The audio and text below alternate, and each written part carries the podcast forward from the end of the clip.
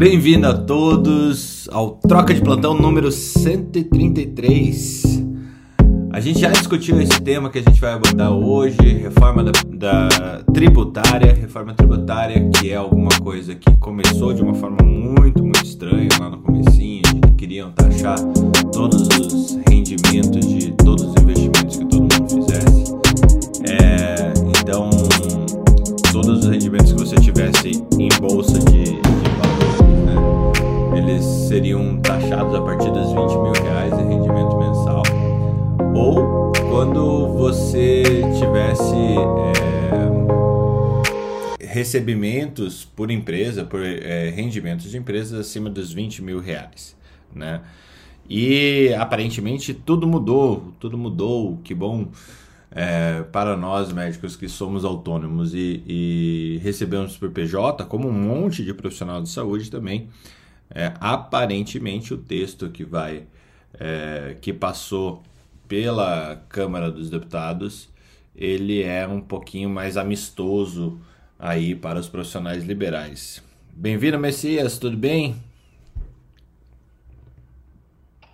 Bom dia, Fernando. Tudo bem? Bom dia, pessoal. Tudo bem? Tudo bem, tudo E ótimo. aí? Chegou a ver essa questão da reforma tributária? Não, cara, não cheguei. Não. Até a Lu me mandou no privado um, um negocinho. Então, eu tava tá na dúvida há uns tempos aí, cara.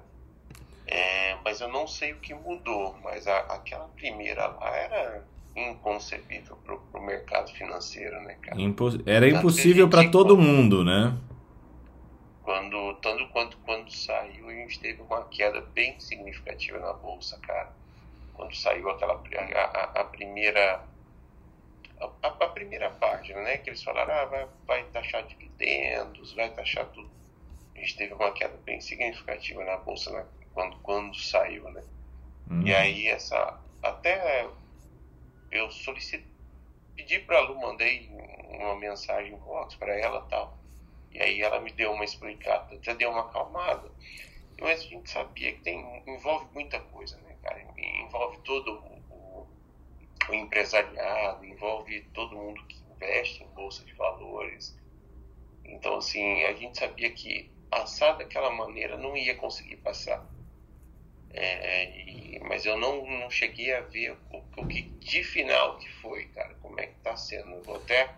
Hoje eu vou ficar bem de ouvinte no troca de hoje pra, pra ver se- o, o que, que foi e o que, que não foi. Beleza, a gente já atualiza sobre isso. E aí, Felipe, tudo bem? Tudo bem. O telefone já toca cedo, entendeu? Aqui, é, aqui não tem perdão. Não tem perdão, não tem perdão. Eu tava tentando falar contigo, só, só tava no mudo, me senti completamente isolado nesse programa hoje. Mas passou. Você Agora eu tô meio bem. que sente como é minha vida. Minha vida é assim, às vezes eu acho que eu tô conversando só, ninguém me escuta. tá certo.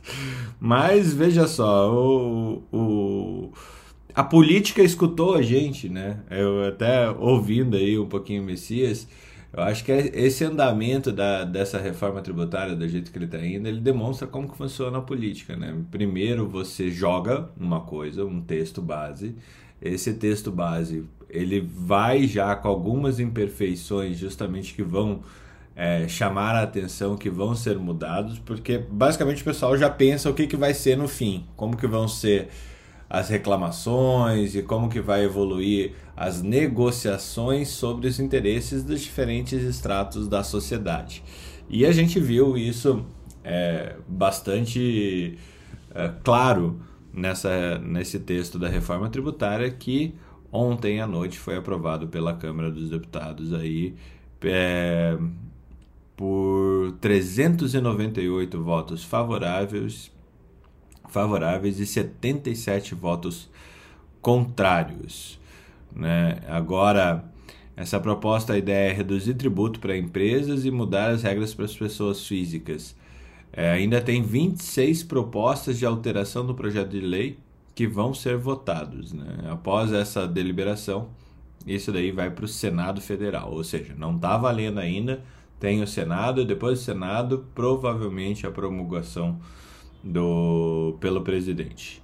E aí, Felipe, como é que você está se sentindo com tudo isso? Não, é esperado, né? A gente sabia que ia ter um primeiro texto, o Guedes não abria mão dos 20% de dividendos, né? Era uma coisa que a gente já esperava. Vai agora para a briga dentro do Congresso, isso é esperado, né? Algumas coisas que já tinham sido deliberadas, como a história do, do fundo imobiliário não ser tributável, é, ganhou força até por causa do que tinha já de jurisprudência da Agro, mas já, já teve até reunião em Congresso sobre como burlar os 20% do Guedes. Né? Como sempre, o Brasil tem uma faixa de capacidade de, de burocracia que alimenta todo o sistema, né? de um lado ou de outro. É um absurdo né? tudo isso. Mas uh, vai ter toda uma discussão aí dessas mudanças. A maioria dos pedidos de mudança da lei estão focando nos 20%. Há você vê que a votação foi avassaladora, né? Só 71 deputados votaram contra. Então, eles tiveram uma força muito grande nessa questão da aprovação da reforma tributária. E a, vamos ter que esperar agora as propostas de mudanças para ver como é que vai ser a evolução da discussão. Mas já se há vertentes de, de. A vantagem que a gente tem nessa história é que os advogados estão do nosso lado, né? Então os caras vão botar pro torar nisso aí. Como eles são autônomos também, a gente tem um, aliados nessa história. Isso, então assim, eles estão buscando as questões de jurisprudência que são bem interessantes aí. Como eles, o maior teste deles foi um fundo imobiliário usando o agro como, como uma referência, né? Então, eu tenho conversado com advogados tributaristas, é, eu almoço toda segunda-feira com um advogado tributarista amigo meu. E ele já me contou tudo, de como faz, o que faz, o que deve fazer, é, e de como eles estão se organizando para isso. Então, é inacreditável como o Brasil, ao mesmo tempo que. É, o Brasil é tão burocrático que os caminhos são infinitos. Eu não entendi o, o último. O Brasil é tão burocrático que o quê? que os caminhos são infinitos. Todos os caminhos levam a lugar nenhum, né? Não é? Ou são tantos caminhos, mas parece aquela música do Engenheiros do Havaí, né? Você olha para o. Você olha para o. o como é o nome? Ah, esqueci, depois me lembro, mas é aquelas frases que tem duplo efeito, mas o efeito é nenhum. Duplo sentido, mas com sentido nenhum. É, eu vou trazer aqui é, as faixas de imposto, né? É, a gente normalmente o imposto ele é definido em cinco faixas. A faixa número um são pessoas isentas de, de tributação de imposto de renda, né? Então até R$ 2.500 é isento, de 2 é de 2.500, a faixa 2 Isso é, é pessoa física. Pessoa Isso física, é pessoa física. Pessoa física. É, é, a faixa 2 de 2.500 a 3.200, a 3 de 3.200 a 4.250, a 4 de 4.250 a 5.300, a 5 acima de 5.300 e essa a mordida é de 27,5%. Então as pessoas CLTs aí, principalmente, que ganham é, acima dos R$ 5.300 por mês, continuarão aí com suas taxações acima do, é, nos 27,5%. Outra coisa que ficou interessante é a declaração simplificada do imposto. Antes ela estava é, sendo limitada a pessoas que ganhassem até 40 mil reais por ano. Agora a declaração simplificada é, é, não tem limite e tem um, um desconto máximo de R$ 10.563,60. Como o Felipe falou, os fundos imobiliários é, estão isentos de imposto de renda é, sobre os rendimentos e que era uma, uma cobrança que o, o governo colocou lá 15%, mas perdeu essa, essa, essa briga aí dos 15%. E aí, no, no para quem mexe com bolsa de valores, algumas alterações. Né? É, o limite para isenção de imposto de renda para venda de ações, compra e venda de ações, o que, que você ganha com isso, ele passou de 20 mil por mês para 60 mil por trimestre, já que algumas É, Para quem não faz isso profissionalmente, você é, opera não com tanta frequência assim na bolsa de valores para você ter uma taxação mensal, né? É, e essa reforma, segundo o, a, a notícia do UOL, é, você pode compensar os lucros e perdas com ações na bolsa por até três meses. E se o investidor lucrar, mas também tiver prejuízo no trimestre, ele faz o equilíbrio disso para poder pagar esse saldo se der lucro ou não, né? Isso eu achei bem interessante, Felipe. Isso na, na prática para você, para faz faz a Só diferença? tem que ser mais organizado, né? Para não perder. Antes você com 30 dias se organizava, né? Agora vai ter que ser com 90. Tem que ter esse controle bem direitinho na mão. É, o que eu tô pensando aqui é qual trimestre, né? Então, por exemplo, ah, não, se eu quero é, pergunta boba, se eu quiser começar o meu trimestre em março e ele terminar é, em junho, pode? Ou é realmente de janeiro a março, de abril a, a junho, é, de abril, maio, junho, é, de julho Não, a. 90 dias corrido. 90 dias corrido. E aí considera os últimos 90 A última ação que você fez, 90 dias depois, esse é, é os 30 dias, é os 90 Isso. dias, tá. São os últimos 90 dias. Ele sempre considera. Ele tinha uma Meu taxa- Deus, vai ser uma zona. É, uma- uma- Como? Vai ser uma zona. Então, tem que ser organizado, é isso que eu tô dizendo. Você tem que ter. Mas já existem umas calculadoras, cara, que faz isso pra você, que diz o que você mexeu nos últimos 90 dias. Já existe. Ah, legal. Legal, legal, legal. Ah, sobre imóveis, o governo quer, eh, eu acho que deve ter muito imóvel não taxado no momento, né, e não corrigido o valor. Aquele imóvel que você comprou há 10, 15 anos e nunca atualizou o valor, normalmente se cobrava aí essa, essa o valor do imposto sobre esse reajuste do imóvel ele ia de 15 a 22,5%. O governo está fazendo agora a proposta, o que está andando, é uma cobrança de uma alíquota de 4% sobre a atualização. A ideia é que haja atualização do preço do imóvel de forma anual, mas para aqueles que não, não tiveram seus valores de imóveis atualizados até o momento, ele está dando uma, um período de atualização dos valores para pagar esses 4%, que vai de 29 de abril de 2022, vai até o dia 29 de abril de 2022 e só abrange imóveis que foram declarados no calendário de 2020. Então, é, o governo está procurando, é, achando que não vai, se não Só tiver venda de imóvel, ele não ganha vai dinheiro. sobrar pro IPTU, né? Oi? Só tem que ver se isso daí não vai sobrar pro IPTU, né? Eu não, eu não tenho essa capacidade de avaliar essa, esse impacto. Como é que é isso, Felipe? É o seguinte, é, quando você, vamos dizer que você comprou um apartamento há 15 anos atrás por 100 mil reais, certo? Tô dando um, um exemplo assim. Eu comprei um apartamento por 100 mil reais há 20 anos atrás. Aí o que acontece? O valor do IPTU, que é cobrado pela prefeitura, é em cima do valor venal. A partir do momento que você tem uma atualização anual, é, se você vender esse apartamento hoje, ele vale um milhão, você vai ter que botar 20% de alíquota Em no seu 900 mil reais. Em 900 mil reais, certo? Certo. Você É vai assim pagar funciona. 180 pau de, de, de imposto. Vai- Isso. Aí vamos dizer que mudou para quantos por cento agora? 4. 4%. 4. Então esses 1 milhão agora seriam 40 mil, é isso? Exatamente. É, Não, ia ser 4 sobre Só que- 900 mil. Então seria. Ah, é, desculpa, desculpa, desculpa. Seria 32 mil. Vamos lá. Isso. 36 mil. 36 mil. Ah, o pro- Só que aí o que acontece? Muitas situações acontecem do IP... IPTU, que é o Imposto Municipal do, do urbano. Ele pega o valor venal, né? O inicial, assim.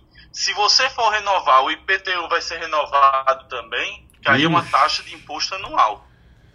Ai! Putz. Tá entendendo o que eu tô querendo dizer? Aham. Aham. Ou seja, se você é dono de uma clínica. Se, isso vai ser atrelado. se você é dono de uma clínica, de um imóvel comercial, que você tem seu consultório, comprou ele na planta, bonitinho, e nunca mais atualizou o valor dele, na hora que você atualizar, legal. É, você... Tá não, legal porque você não vai pagar 20% logo de cara, né? Mas você vai pagar 4%. Então você tem que ter disponível esse 4. Normalmente o valor venal, você, o valor é, que você paga, os 20%, você paga na venda, né? Aqui a gente está falando de pessoas, é, de, de, você vai ter que pagar enquanto você não vende o teu imóvel, ou seja, o governo vai botar dinheiro no bolso é, em cima de imposto de atualização de preço de imóvel é, sem haver a transação do imóvel, tá? Então é, é, é uma maneira até do, do, do governo colocar mais dinheiro no bolso antes. Né? Eu acho que isso deve, deve dar problema também em aluguel, isso, né, Felipe? Ah, vai, né? Porque você vai repassar o valor para alguém, né? Tem que então, passar assim, o valor para alguém. Isso vai, vai ter um impacto, até porque, Fernando, uh, em épocas de crise você não aumenta o, o como é que se diz, o aluguel, mas é, juridicamente você pode pegar e compensar o IGPM dos últimos cinco anos. Então, vamos dizer que a economia decolhe daqui a dois anos. Todo mundo vai pegar os 40% de IGPM e botar para cima e dizer: eu estou corrigindo pelos últimos cinco anos. E é. é coberto legalmente por isso. Ai, que dor. Então, para quem paga aluguel, a reforma, então, da, a então reforma tributária. Vou, coisa, vou ser muito, vou ser muito sincero assim: fundo imobiliário, daqui a 3, 4 anos, quando colocar as compensações de GPM, vai explodir. Entendeu? E com isenção de imposto. Vai explodir agora já. É... Entendeu? Aham. Uhum. Aham. Uhum. Ai, ai, vamos lá, mais impactos. Então a gente sabe que essa alteração, por enquanto, sobre o, o a valorização do imóvel vai afetar só, no aluguel só, e vai afetar no imposto, no, no imposto anual no IPTU. É, eu não sei se vai cair pro IPTU, mas pela lógica, se eu fosse prefeito, era o que eu faria. Tá entendendo? Uhum. É, eu aproveitaria essa oportunidade para tirar dinheiro do povo. O problema é o povo ter dinheiro, né? Essa é uma, uma coisa importante para a gente avaliar. Só, só para referir, é, esse ano, foi ano passado, acho que foi esse ano, foi retirada a taxa de laudêmio da Marinha, né? Que era uma taxa absurda que se cobrava desde o governo imperial Vamos lá. Ainda, ainda mais coisas. CSL, CSLL uh, ah, baixou um ponto percentual para as empresas. Todas as alíquotas foram baixadas de um ponto percentual. Então, era em vez de 9, 15, 20%, passou a 8, 14, 19%. É, e que é a contribuição social sobre o lucro líquido, né? O quanto você paga sobre o lucro que você tem. É, e ainda tem uma proposta de pre, que prevê mudar o imposto de renda para a empresa, que cairá de 15% para 8% em 2022.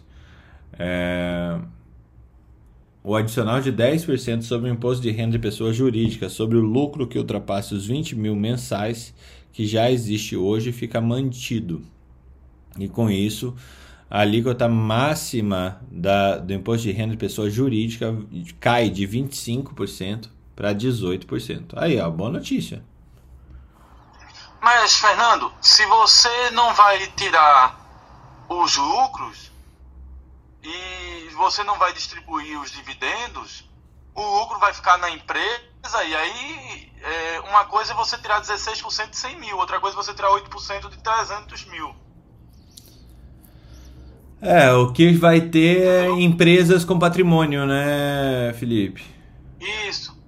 No, no fim de tudo, aquela figura da pejotização do médico que a gente já colocava e já era uma verdade, porque culturalmente foi estabelecido isso, e os próprios impostos colocaram essa pressão para que fosse assim, a gente aumenta ainda a possibilidade de, de que se pejotize tudo, né? É, e aí, Alex e Débora, vocês como médico do trabalho, que, que vocês veem isso aí com, com colegas médicos é, ou colegas da saúde se pejotizando mais ainda por causa dessa reforma tributária?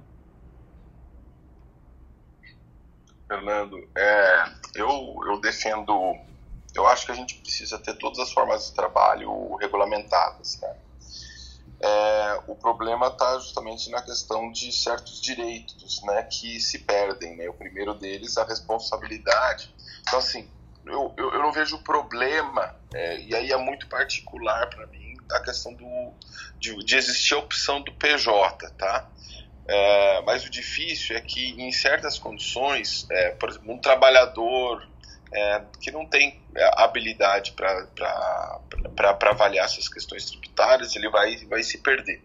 Porque você tem que calcular nesse valor a questão o seu risco de acidente de trabalho, porque ele passa a ser sua responsabilidade em tese, né, do ponto de vista de justiça trabalhista, porque você não, sei lá, você não, não é mais um CLT onde você tem é, trabalhista, não, previdenciária mesmo, né, você não tem direito a acidente de trabalho mais, né, você é a uhum. empresa, né? Você não é mais um funcionário. Você precisa pagar o seguro, você precisa pagar esse seguro para você mesmo, não é, né? Exatamente. Exatamente. A questão dos outros benefícios que os trabalhadores normalmente têm, é claro que isso não é universal, mas muitos, a grande maioria deles, você sabe que a contribuição para o plano de saúde, a gente pode falar, não, mas o SUS é universal, eu sei que é, né, mas a gente sabe a dificuldade que é, às vezes até mesmo de acesso no próprio plano de saúde, né, mas é, uma, é um, um item, se está na, na, na sua regra de cálculo, ele deve ser pensado, né, nesse sentido. Lembrar que no Brasil existe uma legislação para o trabalhador, não é só do 13 terceiro, é o 13 terceiro e tem o 14 quarto, né, porque tem a é, a, o fundo de garantia, ele dá praticamente um salário por mês ao ano. Né? É, na relação CLT com as empresas, e isso acontece na relação empresa-empregado em outros países, você tem a participação de lucro. Dependendo do segmento, ela vai de, de um, dois, três até nove vezes o salário, talvez tenha lugar até que seja mais o salário ao ano. Então, isso praticamente duplicaria o salário do, médico, pelo menos empresas é assim. É, então existem várias. E sem contar daí a questão de, de perda de direitos mesmo, né? Você como trabalhador é, CLT, que a gente chamaria empregado do ponto de vista da lei, né? Você tem os direitos das proteções Agora, é claro que algumas questões das normas, por exemplo, você não tem a proteção na norma regulamentadora número 7, que é da, da saúde do trabalho, né? mas você tem a proteção da, de, ou das demais normas. Então, é, nessa nova correção das normas, eles, eles classificam como trabalhadores aquelas pessoas que fazem parte da empresa. Então, se tem uma empresa que tem pessoas CPJs trabalhando lá, ele está estendendo a responsabilidade sobre os demais itens para todos os trabalhadores, independente se CLT ou não. Quando quando a norma fala em empregados, ele lida apenas com aqueles que estão é, normalmente, é, vamos lá, os assalariados, né, aqueles que são vinculados diretamente à empresa. É claro que isso torna, quando você tem perda de direito, uma busca pela justiça para tentar essa igual, igual, igualdade de direito. Mas, cara, é, isso é um problema crônico, né?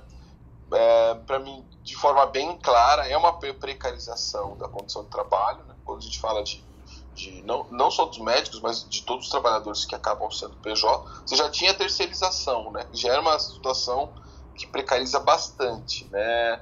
E agora deve ser o temporário, né?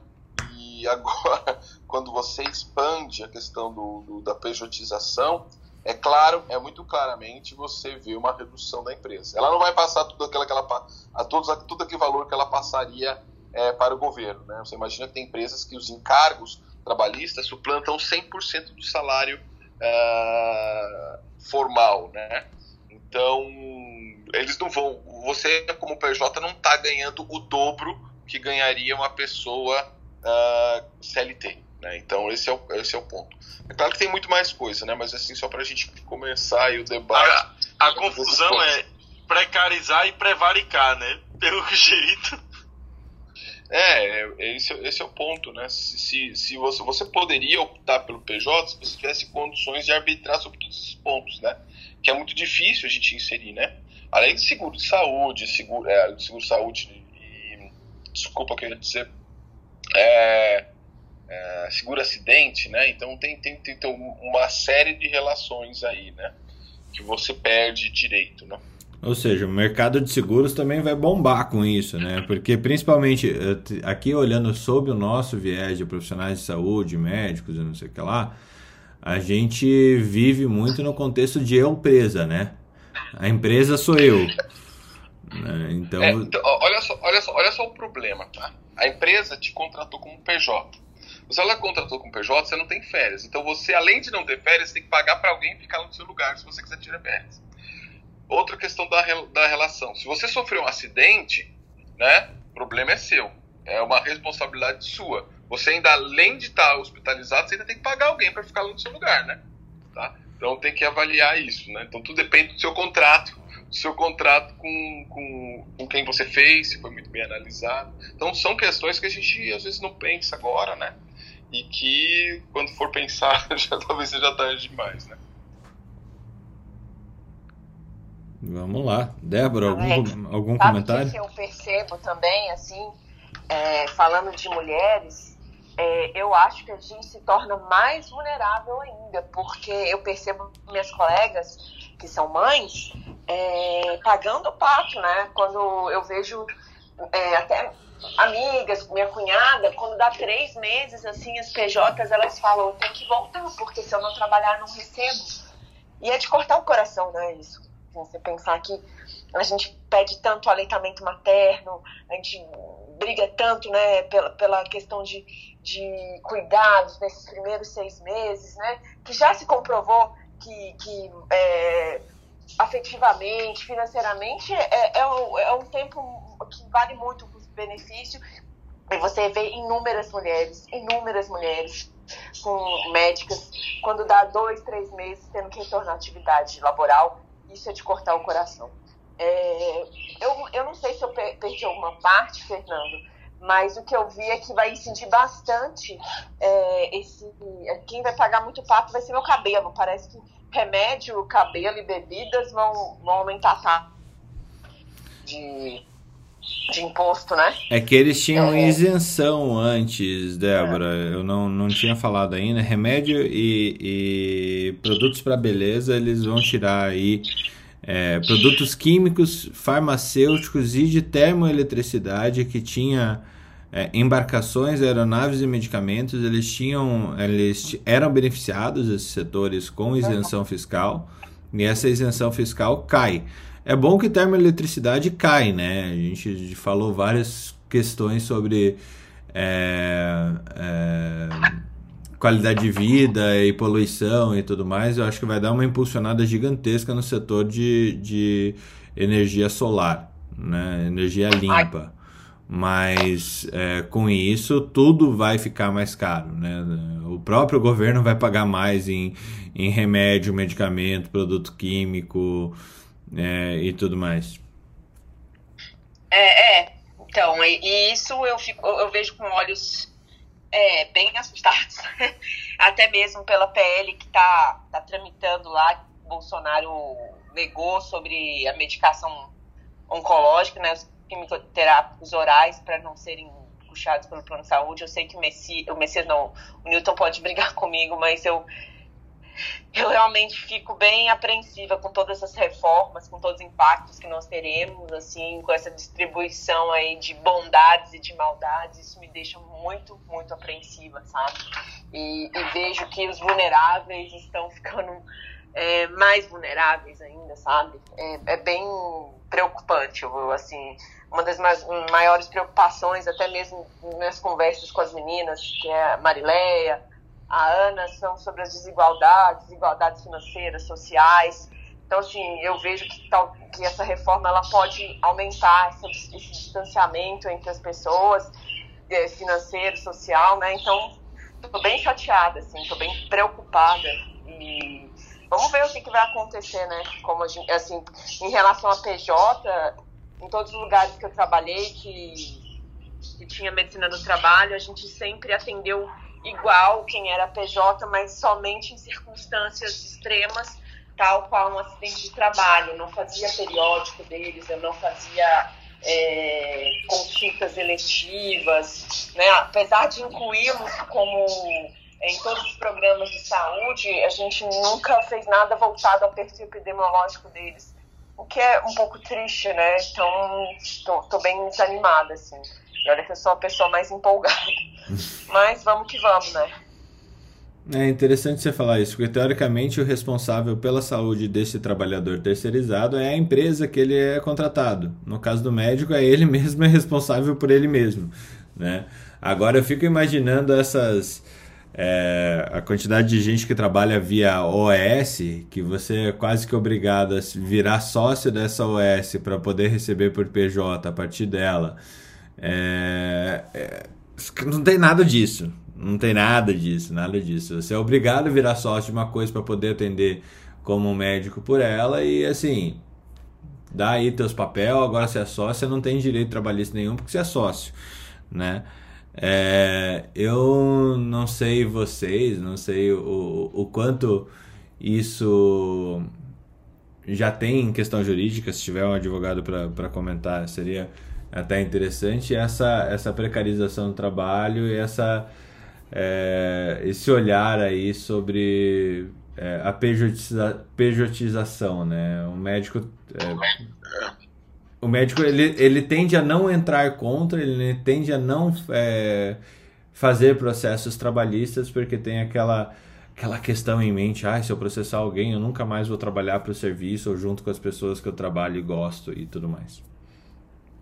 É, às Sabe vezes é o único pensando... hospital que tem, né? É, às vezes é o único hospital que existe na cidade que o cara está trabalhando, por exemplo, né? É, ele tem que mudar de cidade se ele quiser. Ele tem que mudar de cidade. Ele tem que mudar de é, cidade. O, o, risco de retaliação e existe, né? E é um, é um caminho inverso do que a gente vem discutindo aqui, tá, Fernando? É porque as boas empresas, elas estão no olhar ESG, é o olhar ambiental, social, a questão da inclusão, da diversidade, do, do, do anti, é, anticorrupção, é, todos esses olhares do ESG, principalmente porque esses três pilares, as empresas que trabalham com isso e respeitam isso, é, são as empresas que mais rendem na bolsa. Então já está provado cientificamente, né? É, só que eu preciso agora trazer renda para aquelas que não respeitam ninguém e que vão, vão ou seja, vão, querem não respeitar. Então a gente precisa trabalhar no caminho inverso. E a Débora bem lembrou essa questão das, das gestantes, das mulheres no ambiente de trabalho, o, o quanto que isso vai ter um impacto. Né? Quer dizer, já tem impacto porque as pessoas são PJs, né? São responsáveis por, pela questão. É, as, as, as, grandes empresas estão trabalhando com seis meses. A, a legislação dá quatro meses, eles dão seis. A legislação dá um, sete dias lá pro, pro homem de licença paternidade, eles estão dando 30, 60, às vezes até 4, 5, 6 meses, igual a licença maternidade. Então, e a legislação caminha no sentido contrário, né? É, do, é, e, contrário, inclusive, de ser mais produtivo, né? É, é, produtivo não, mais rentável, né? Quando a gente já discutiu alguns, algumas, algumas pesquisas que analisaram essas empresas é, o, o, desempenho da, das, dessas empresas na bolsa por mais de 10 anos. Né? Então, basicamente, é, é revoltante né, essa, essa questão.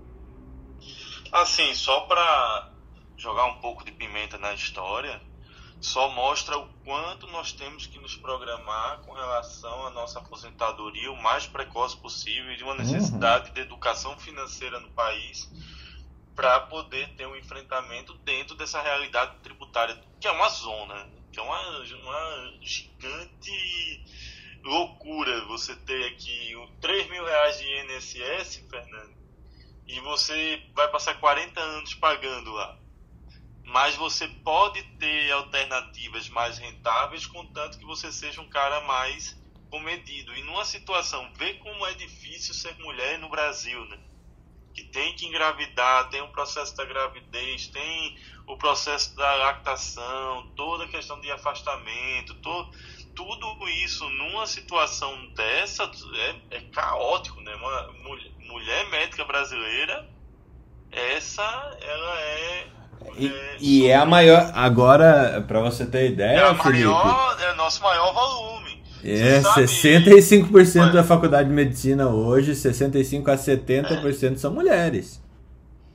Quando eu tenho uma sócia aqui que ficou grávida durante. Eh, ficou grávida aqui durante a IAR, né? A gente fez o seguinte: tirou ela de todos os custos e gerou um valor mensal de ajuda no período é, que ela ficou afastada. É uma empresa pequena, mas pelo menos é, cortou da própria carne, né? O governo brasileiro, em toda a sua grandeza, não quer cortar. Exatamente. Tem uma questão aqui, ó, é... só para vocês verem. Vocês aí são uma associação, são cinco médicos, Felipe? Na IR? Cinco médicos. É. Isso. Olha Mulheres lá. e três homens. Tá. Então olha lá como que fica, né? É, tem a questão da tributação sobre dividendos, né? Então normalmente o médico ele retira seu salário via dividendo de empresa é, e aí a empresa que tem faturamento até 4,8 milhões de reais ela fica isenta dessa tributação de 20%, tá?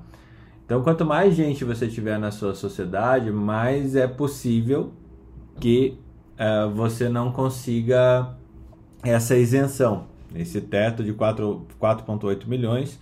Se você tem alguém que fatura muito mais ou alguém que, que faz uma linha é, diferenciada e tal, é, assim, você, ou você vai ter que expulsar a pessoa da empresa para que ela é, ganhe sozinha, é, para não para não romper essa barreira do 4.8 milhões. Isso daqui é faturamento. Dentro desses 4.8 milhões tem todos os custos de uma operação é, de qualquer clínica. Então o que sobra depois de pagar todos os impostos que já se pagam, todos os funcionários, todos os equipamentos, todos os aluguéis, todos os insumos que você é, tem, é o que sobra para pagar é, o, entre aspas, salário do médico. Se esse faturamento estoura os 4,8 milhões, é, vai começar a pagar 20% sobre o, o, o, lucro, qualquer que seja ele. Tá? Então tem esse teto do Simples Nacional, é, e que a maioria de nós, é, principalmente as pequenas empresas, vão estar muito bem, porque vão estar dentro dessa, dessa cota. Entretanto, é, pessoas com maiores rentabilidades ou com, uh, com mais sócios é, faturando pela mesma empresa, isso pode gerar um problema. Cooperativa, hein? Então, eu tô com essa dúvida. Eu tô com essa dúvida, porque assim, se você pegar uma Unimed, Unimed Curitiba, Unimed Unimed Curitiba é uma, é uma Unimed que fatura mais de um bilhão por ano. Né? Ela já está na, na lógica de ser uma, uma grande. É, se fosse uma empresa, ela seria uma grande empresa. Mas eu não vi nada, nada, nada a respeito de cooperativa. não faço ideia de como que vai funcionar a cooperativa. Entra, mas cooperativa, pela lógica, entra nos 20% do dividendo. Então, se você recebe pela Unimed, você vai receber 20% a menos sempre, é isso? Vai ter que, vai ter que descontar os 20%, isso. Ah, não vai. Cara, pensa vai. assim, as maiores empresas do Brasil são cooperativas, né? Se você pegar aqui no então, Paraná, por exemplo. Mas vai. Mas você... vai. Porque senão eu vou transformar a IAR numa cooperativa, então, de prestação de serviço. Ah, não. Provavelmente é esse o caminho. Ó, ó o o dono da Unimed Teresina lá. não, nem ia, nem ia entrar, tava só, tava só escutando aqui, mas é só para Só para esclarecer esse ponto, Fernando. Depois, se você quiser até me baixar de novo. Não, fica aí, fica aqui. aí, que eu sei que esse tema. Fogueira. Esse, ah, esse... É, Unimed na fogueira com Newton Nunes, bora. Não, é só para é só pra, é, esclarecer o seguinte: a Unimed ela é tributada é, pelos atos cooperados né, durante todo o ano. E no final, se tiver sobra, se tiver sobra, é, essa sobra a gente recebe como pessoa física. Então nós somos tributados individualmente quando a gente recebe a sobra. E a sobra tá? é a sobra ela é, é segmentada, né? ela é a, sobra, a sobra é o lucro, mas aí é recebe como pessoa física porque é cooperativa. Mas, mas assim, ela é segmentada pela produção, né? É isso que eu queria deixar mas, claro. É, mas se você ganhar mais do que 20 mil reais por mês na Unimed, não vai entrar na, no. Porque aí o seu rendimento mensal é via pessoa jurídica. Não, é cooperativa. Não, pessoa, pessoa jurídica não, é cooperativa. É via é, cooperativa. Não, quando a gente recebe o nosso. Então é 27,5 já. É, já é. É, é 27,5. Então tá. Exato. Então tá, então é 27,5. Não entra nos 20, ok. Exato, é só para esclarecer isso. Então, assim, a cooperativa, a empresa, ela paga todos, todos, todos os impostos: imposto, imposto de renda, imposto sobre é, é, CSLL é, e tal. Tudo, a diferença tudo, é que em vez de você receber como pessoa jurídica, você recebe como pessoa física e joga 27,5 em cima. Isso. E a sobra, ah. e a sobra também você paga como pessoa física o imposto, imposto de renda. Entendeu? Entendi. Então é 27,5 da PJ. É, exato. Entendi, entendi, entendi. Só que é. hoje, só que hoje, Newton, daí perguntando, a sobra ela não é tributada, né? Esse lucro não é tributado. A partir de agora ele vai ser, ou seja, vai ficar para vocês aumentarem a, a, a, quase que uma obrigação aumentarem o valor de. Não entra não, Fernando. Não, não entra não. Já, já não vai entrar não. Antes. Não entra não porque a sobra que ia entrar como lucro, que seria o CSLL, não vai ser lucro, porque ele vai distribuir. Então Isso. ele não vai ter lucro ele vai fechar, ele, ele vai fechar sem lucro, então não vai ter CSLL em cima, porque ele distribui tudo antes do final. Só que como não são pessoas jurídicas para pagar os 20% de dividendos, eles vão pagar 27,5 puro de imposto de renda. Exato. É assim, toda a sobra que a gente recebe, nós como cooperados, a gente paga o, o imposto, o imposto de renda na sobra, entendeu? É uhum. É diferente de uma empresa de mercado que você não paga sobre o lucro, né? A gente paga. A gente paga o imposto de renda quando a gente recebe a sobra. Entendi. Entendi. Ou seja, é, no fim, é, vocês não precisam mexer no, no preço da consulta, vocês vão continuar pagando a sobra no fim do ano, mas é como se fosse o preço da consulta, vocês, pagam, vocês acabam pagando depois, né, Newton? É, na verdade, a nossa produção mensal é como se fosse uma antecipação de sobra, né? Na uhum. prática. Uhum. Então, porque tudo é sobra. E aí a gente antecipa a sobra e ao final também, se depois de pago tudo, ainda sobrar dinheiro, que seria o nosso lucro, que a gente chama de sobra quando é o caso de cooperativa, né? É, aí essa sobra ela é distribuída também para os cooperados ativos, né? Tá, deixa eu aproveitar você aqui é, e fazer algumas perguntas de dúvidas que ocorrem sobre é, um médico dentro da Unimed. Né? Então a gente está falando de uma pessoa física que está cooperado para numa cooperativa de trabalho médico que o fundamento dela é gerar trabalho para esse médico com a melhor qualidade possível, correto? Perfeito, é isso mesmo. Tá. É... A partir disso, a, a própria Unimed também tem alguns benefícios que variam de Unimed para Unimed. Como é que é aí para vocês esses benefícios? É, é isso que a gente procura colocar, até para que os cooperados entendam, entendam que eles não são empregados da Unimed, né? eles são sócios. Então, além da produção médica deles, da renda que a gente gera, é, existem alguns benefícios que a gente proporciona. Por exemplo, aqui os nossos, nossos cooperados têm o plano de saúde subsidiado assim de uma forma 80%. Então, só para você ter ideia, eu tenho 47 anos e eu pago 200 e poucos reais. Nossa, nada. Saúde entendeu? E pago para minha família toda, assim, meus pais inclusive, entendeu? Então, assim, imagina que aqui um plano para meu pai seria R$ 1.500, ele paga 700 lá para a faixa etária dele, né? Uhum. Ele está no meu plano de cooperado. É, então, esse é o principal, um dos principais. Né? Aí você tem aqui, a gente tem acordo com farmácias, com várias, é, é, com, com lojas, com academia, tudo isso proporcionando desconto para o médico cooperado. É, tanto que, por exemplo, em desconto de farmácia chega a ser 30%. Os cooperados mais idosos é, é, o, é o benefício que eles, que eles mais gostam, além do plano de saúde, entendeu? Porque o cara chega a economizar 400 conto por mês, só desse, de, de, só desse benefício.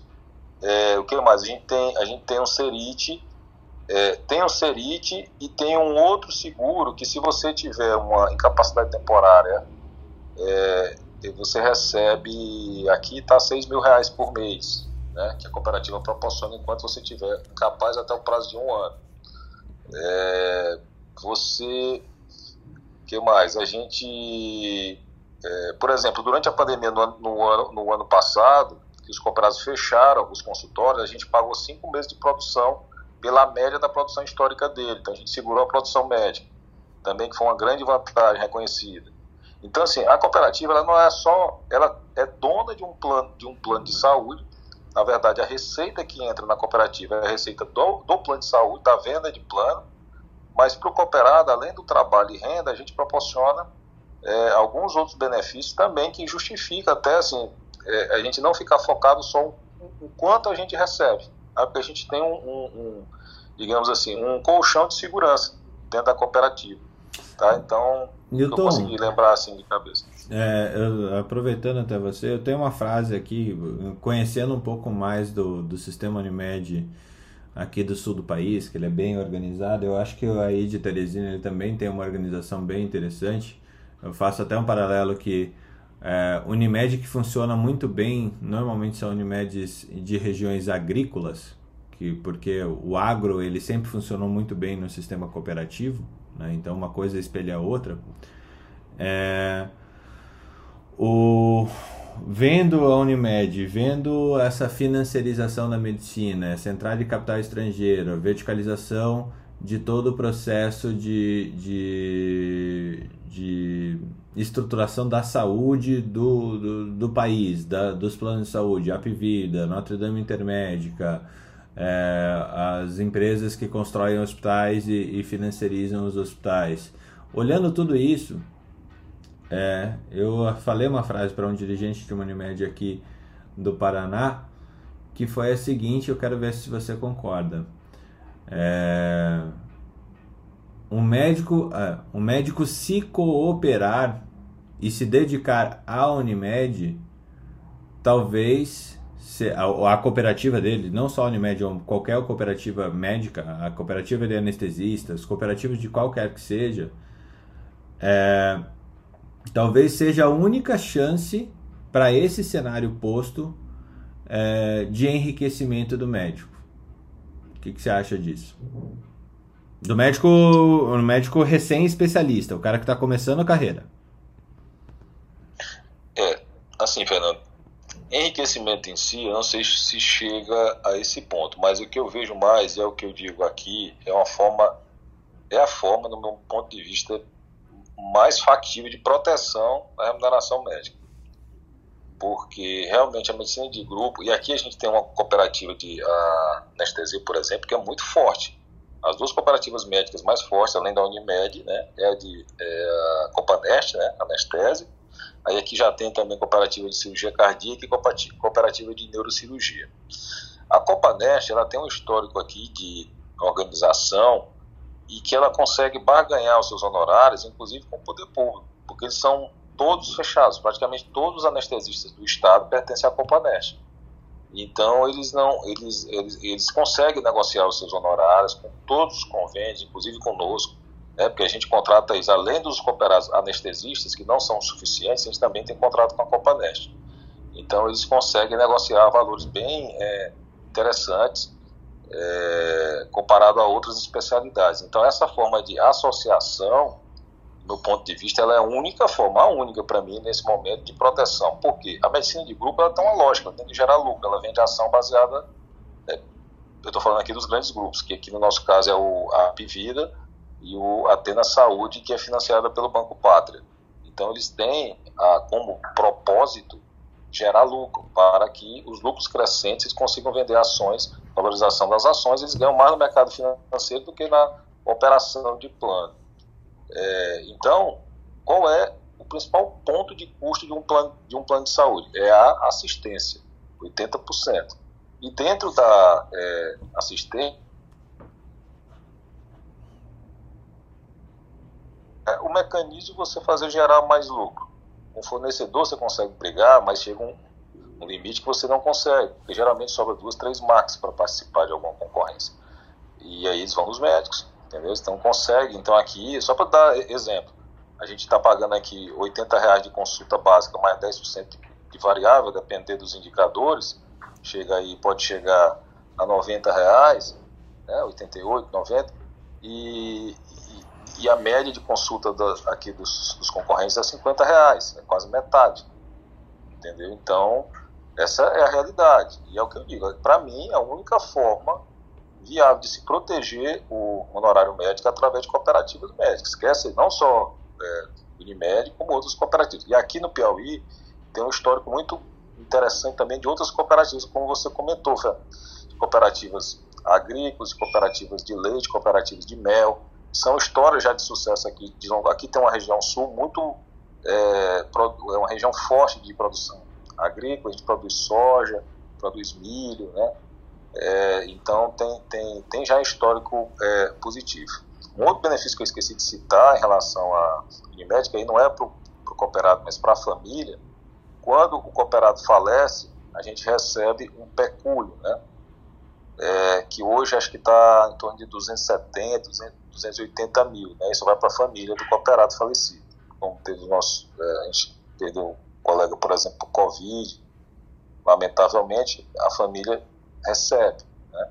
Então, isso é um outro benefício. Assim. Então, assim, é, é, uma forma da gente se é, ajudar, né, na verdade. E, assim, o, o, grande problema da cooperativa é a questão política envolvida, tá? Uhum. Então, o que a gente está procurando fazer aqui em Teresina é uma profissionalização mesmo, é, importante, pesada, com profissionais de mercado de fora, trouxe muitos gerentes de fora, mas a parte de conselho é uma parte política inerente ao sistema, e isso é nacional, né? Então essa parte, é, quando você mistura política e tudo, ela, ela, ela às vezes é difícil de você conduzir e manter um negócio viável, entendeu? Porque, enfim, existem as forças de grupo. Para mim essa é a parte mais difícil, na, na, na verdade. Acho que se eu fosse é, gerenciar um Apivida e um Mediplan para um, um apenas para mim seria muito mais fácil, entendeu? O mais difícil é você conduzir um negócio viável, tendo que tratar com as questões políticas também. Bacana. É, tem uma coisa interessante que está acontecendo também, é, a partir desse processo de financiarização, a Unimed, acho que no, lá atrás, ela foi criada é, com esse intuito que eu falei antes, né? com o intuito de criar um melhor ambiente de trabalho para o médico, para que ele tivesse a própria medicina protegida.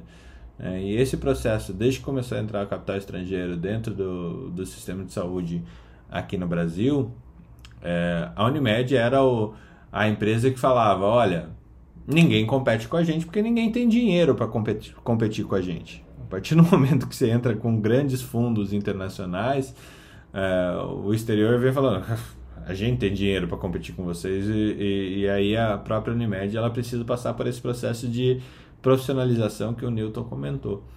É, e, e é muito interessante ver um movimento que os médicos estão tendo, que antes eles tinham uma, uma linha protetiva de seus próprios negócios, então o dono de clínica de radiologia jamais é, deixaria, por exemplo, uma Unimed construir a própria clínica de radiologia, porque ele, ele veria isso é, como um, um, uma maneira que ele ia perder dinheiro porque não ia ter paciente, né? É, não deixaria a Unimed construir um centro de infusão, um hospital ou coisa parecida próprio, porque ah, esse domínio dos recursos era dos próprios cooperados e eles precisavam da carteira da Unimed para poder fazer isso girar. Entretanto, agora que esses cooperados também estão vendo que essa financiarização está vindo com uma, um, uma quantidade de dinheiro muito grande, que eles não têm com, como competir com isso, a gente está vendo aí pipocar coisas de, de construção de, de recursos próprios, né, Newton? É, esse ponto que você tocou é muito importante. De 2015 para cá, que foi permitido o capital estrangeiro, o jogo mudou, foi mudança de jogo, né? Então agora, na verdade, a, a, a toda poderosa Unimed não é mais a toda poderosa. Tem gente mais poderosa que a Unimed em termos financeiros, né? Na verdade, Fernando, o sistema financeiro Unimed, quando junta todo mundo também, ele é, é muito importante. Ele tem uma participação, ele é pesado, ele tem bastante dinheiro também no sistema. Uhum. As reservas, né, as aplicações. Tem uma empresa chamada Unimed Participações, uhum. que é quem controla a parte societária das Unimedes. Têm, assim, se for juntar todas as Unimedes, eles têm bastante dinheiro, dá para competir, inclusive. A questão é que, na prática, nós somos fragmentados. Né? Então, por, por próprio, própria diretriz das Unimedes, cada singular, né, que é cada Unimed individual, ela tem autonomia. Então, ela segue uma diretriz geral, especialmente na questão de marca e marketing, mas na parte operacional, ela, elas são independentes. Que, inclusive, eu, eu coloco, toda vez que eu me, eu me encontro com dirigentes nacionais, eu coloco isso como uma falha né? Porque se você juntar de verdade, a, gente é considerado uma, por exemplo, pelo judiciário, né? Quando eventualmente, por exemplo, eu já tive caso aqui de ação contra a Unimed Seguros, que é uma outra empresa do sistema, contra é, botando na, na, na, no polo passivo, no caso nós, né? Unimed Teresina, que não, tinha, que, que não tinha nada a ver com o caso, entendeu? Por quê? O judiciário entende que Unimed é tudo Unimed. Então, assim, é, é, é, é se, se juntar todo mundo, dá para competir, mas na prática não é isso que acontece. Esse é um ponto. É, ela foi criada, como você falou, para gerar emprego, emprego e renda. Mas hoje a própria, inclusive aqui, no, aqui em Teresina, a, só como curiosidade, a Unimed Teresina foi fundada pelo meu pai, foi o primeiro presidente da Unimed. E ele trouxe a ideia de Santos, onde, onde, ele, onde ele se especializou, que foi a, lá foi a primeira Unimed do sistema, em 1969. É, e ele fez estágio nessa época lá e trouxe para cá a ideia. Foi uma luta para montar a Unimed, porque ninguém queria aqui. O médico estava em outra, em outra vibe, ganhando dinheiro no é, sistema privado e particular. Mas foi a época que começou a surgir Golden Cross, algumas medicinas de grupo, e ele teve essa ideia de montar a cooperativa. Tá? Então, é, assim, com é, o propósito de manter o emprego médico. Esse foi o fundamento da Unimed, que é o fundamento dela mesmo. Mas o que está acontecendo dentro das Unimedes hoje também? Nós estamos, é, por essa questão financeira, é, está se começando um movimento de, de holding, né?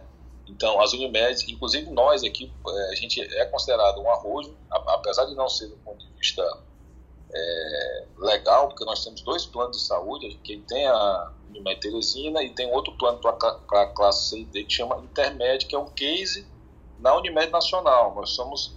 Já ouvi é, falar. Tive, Já ouvi falar é, aqui em Curitiba, inclusive, do, do, do, de dirigentes daqui falando do case de vocês. Isso, a gente teve reunião, Fernando, com Unimed gigantes, por exemplo, a, a Unimed Campinas, que é uma gigante do sistema, pediu benchmark para cá. Eu mesmo falei com eles. Essa semana a gente teve reunião com a Unimed São José do Rio Preto que é uma Unimed grande. Então, porque a gente fez um case, para competir com a medicina de, de, grupo, a gente tem um outro plano. Um plano que é, de, que é, consider, é um plano comercial não cooperativo, entendeu? Para é, vender na classe C e D. É, a gente tem dois recursos próprios também, porque a questão da verticalização ela é fundamental para as é, Unimed, porque senão você fica refém dos prestadores.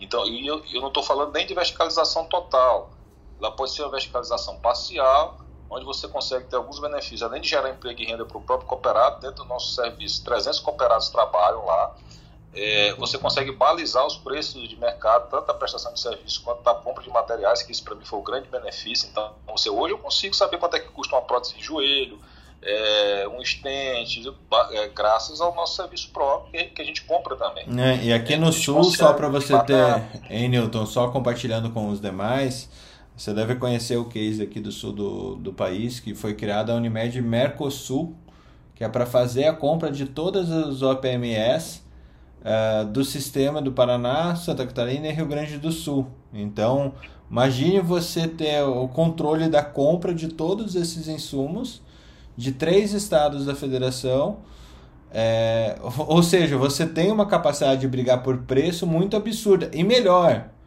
cortando a bola de, de, de cirurgião que ganha percentual de prótese, né?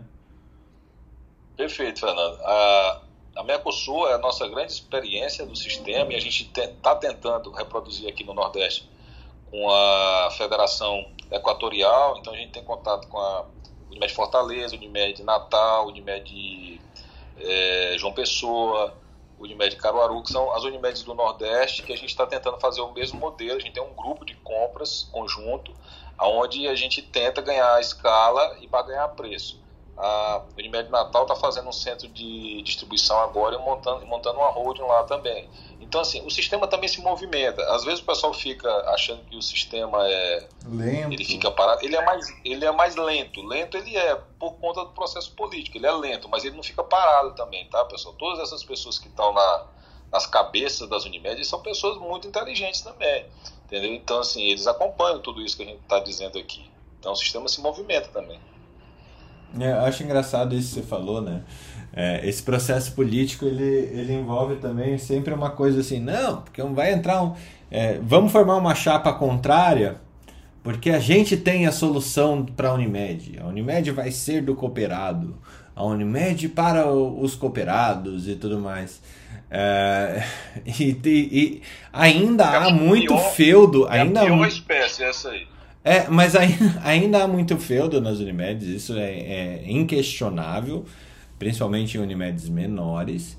Mas Unimedes que a gente está falando, por exemplo, aqui em Curitiba, é, cara, uma Unimed de 5 mil cooperados, 4 mil e pouco, né?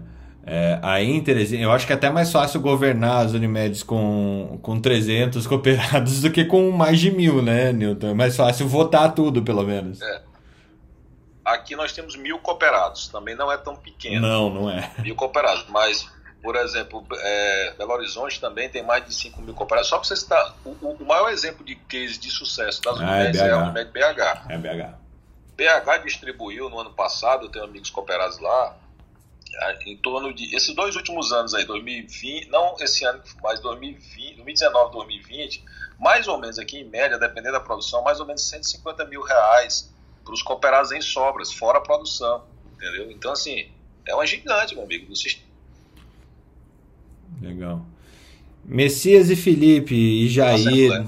É Messias, Felipe, Felipe e Jair, como prestadores, eu não sei se vocês são cooperados, mas é, minimamente prestadores, como é que vocês veem essa situação?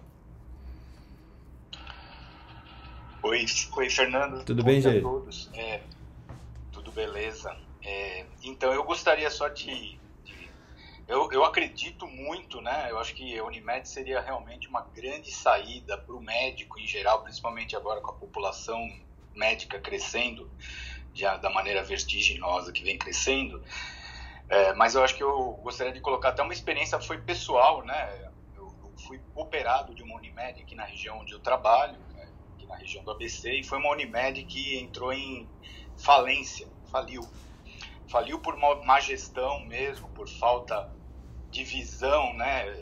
Infelizmente a gente teve a, a de ter um déspota, né? Que subiu ao poder, se inebriou desse poder e fazia a cooptação dos colegas, né? No, no na parte que, que é, é, a parte deliberativa, né? Então o conselho é, recebia jetons e, e aprovava tudo que ele determinava ele conseguiu entrar, eu, eu acabei saindo antes da cooperativa, mas hoje a gente tem colegas aqui que estão juridicamente respondendo judicialmente, provavelmente com penhora de bem e tudo mais.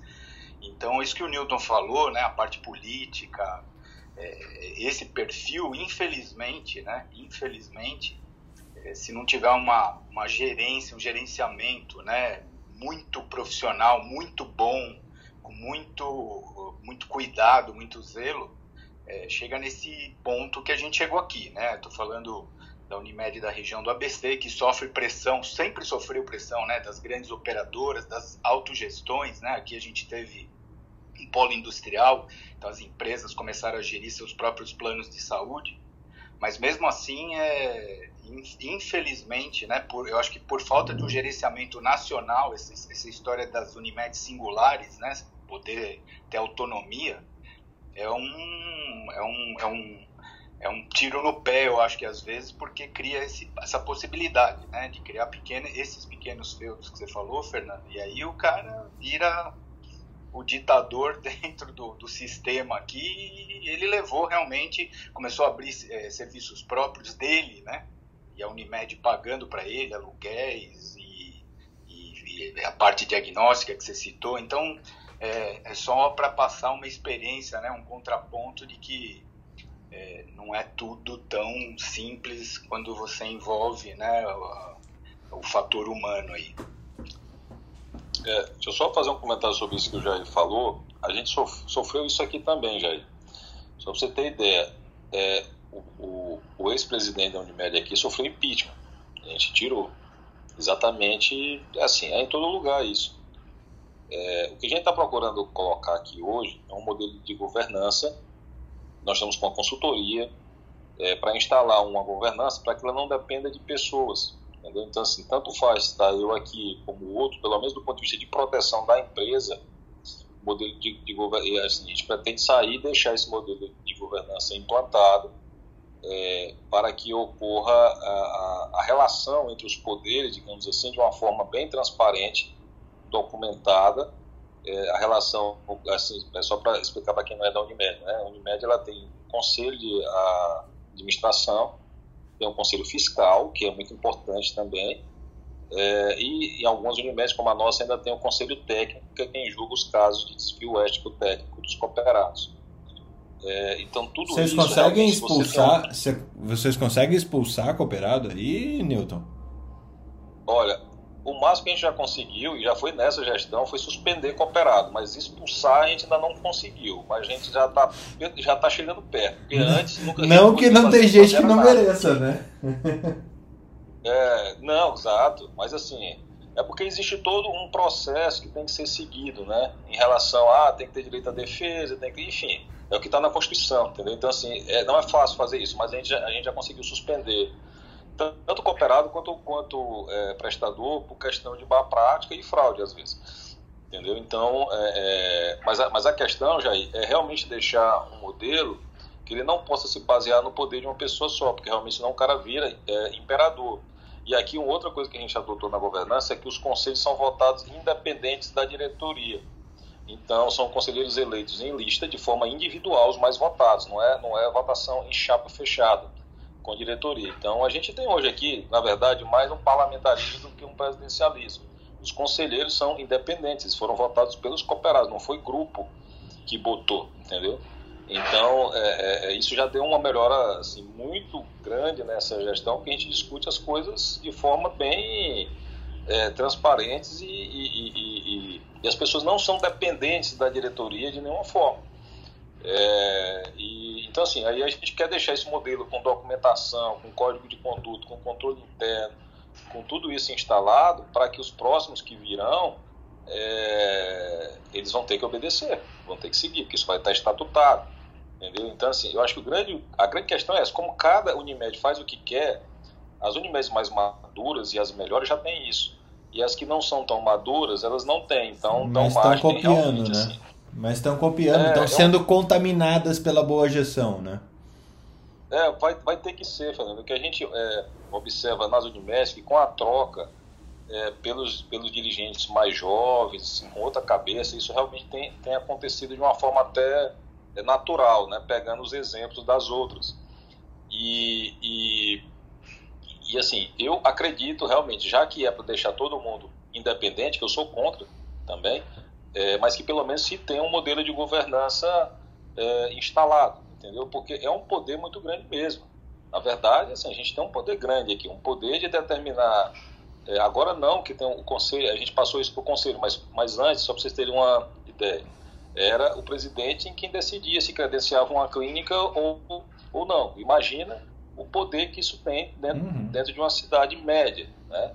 Então, assim, é realmente um poder grande. E a gente quer tirar esse poder é, absolutista para deixar uma coisa mais segura para a empresa. É, é um baita poder, porque, por exemplo, você tem uma clínica de oncologia e você credencia ela, dali a três meses ela está vendida, né, Newton? Não, e tu imagina o poder, Fernando, de barganha que o cara tem. É, Entendeu? exatamente. Fazer isso. Exatamente. É, Felipe, para você aí, Messias. Não, Fernando, a, a gente tem que ver que a Unimed hoje é um grande cliente da maioria dos, da, dos estados, né? se não o maior cliente. Só que a Unimed ela vem aprendendo a se verticalizar porque sabe que isso traz um custo menor para ela. E, e, por exemplo, eu vou dar um exemplo. Aqui em Pernambuco eu já contei essa história aqui. Tenho três da 20 num bairro e a Unimed comprou o quarto, porque ela teve que entrar no, na dança, né? Então, imagina você brincar de 40 milhões e avisar os cooperados, galera, boas notícias, temos um robô. Galera, mais notícias, quatro mexe, o resto paga. Então, assim, é, é um desafio e a gente já conversou sobre isso. Saúde no Brasil é um tripé muito perigoso. É, eu acredito muito que a verticalização é uma tendência para o futuro por causa do controle de, de gasto, do controle de, de, de qualidade, até porque hoje muitos planos, é, muitos hospitais funcionam como mineração. Ou seja, ele vê o plano como uma mina e sai acatando o ouro, diamante e a prata. Só que tu- uma hora a mina acaba. Não tem como se pagar é, os absurdos que a gente paga de plano de saúde ainda são muito poucos para se pagar a conta no final. E a gente trabalha com excelência no nível de saúde da medicina complementar no Brasil.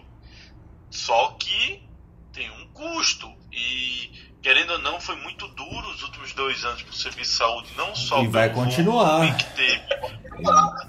É, e, e- mas principalmente, Fernando, a, a saúde ela é muito dolarizada e a gente saiu de, de um dólar de 4,20 para um dólar de, quase 5,80. Então, isso também acaba tendo impacto e mexe com os lucros também de quem botou capital estrangeiro aqui dentro, né?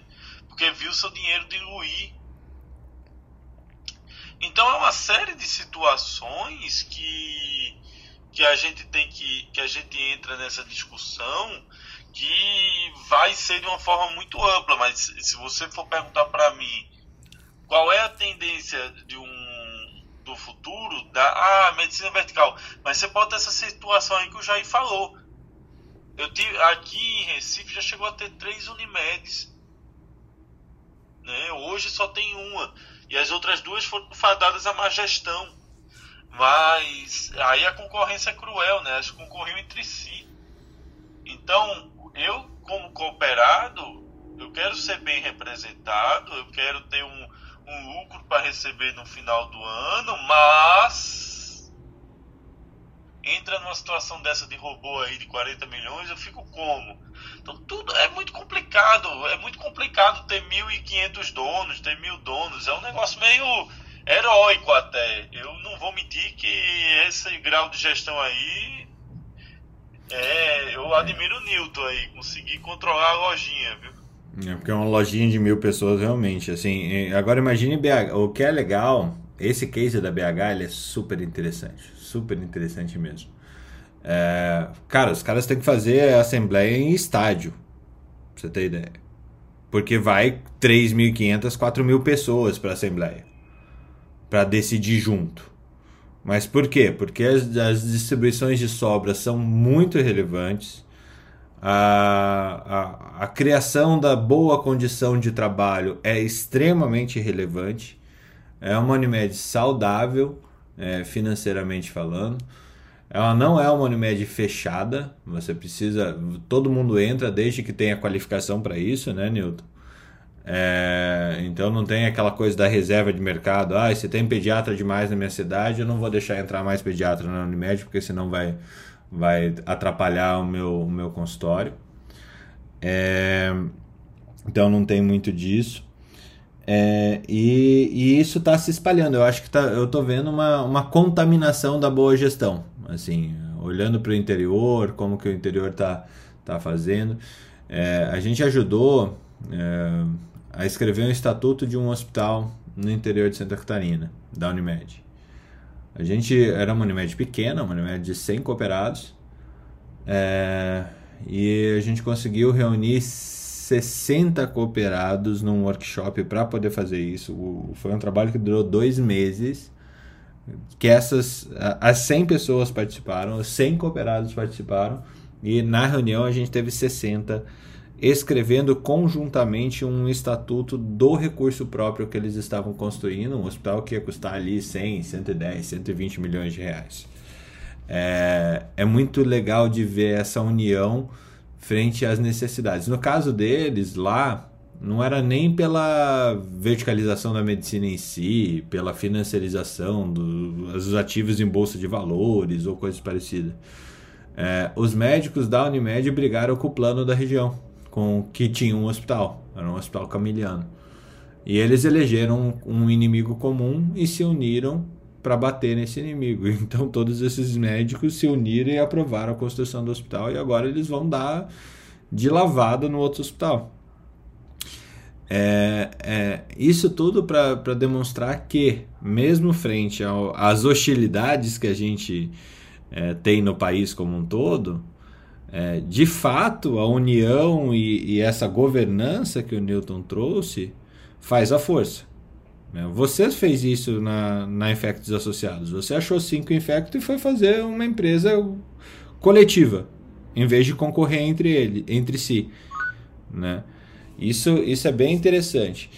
É, logicamente, a gente tem casos ruins no Brasil. Unimed Rio de Janeiro, até aproveitando a Bia subindo, é um caso de feudo em capital. Unimed Paulistana foi um caso de feudo em capital, mas lembramos que o mundo não é São Paulo e Rio de Janeiro. São Paulo e Rio de Janeiro são só um pedacinho desse negócio que faliram suas Unimedes. É, agora, as 340 e tantas Unimedes que existem no país, boa parte delas, se não a, a grande maioria, é extremamente rentável e dá essa qualidade de trabalho e essa qualidade financeira para o médico. O que me assusta é o médico agindo contra. Né? É o médico se cadastrando em todos os outros planos, é o médico, em vez de fazer investimento no próprio, no próprio trabalho pra, pra, ou na própria cooperativa, é comprando uh, o médico cooperado, tá? Comprando ações de Apivida e Notre Dame Intermédica. É, e, e, isso gerando uma. Nem sabe que ele está financiarizando a concorrência dele mesmo. E isso é bem interessante de olhar esse dualismo. Fala, Bia.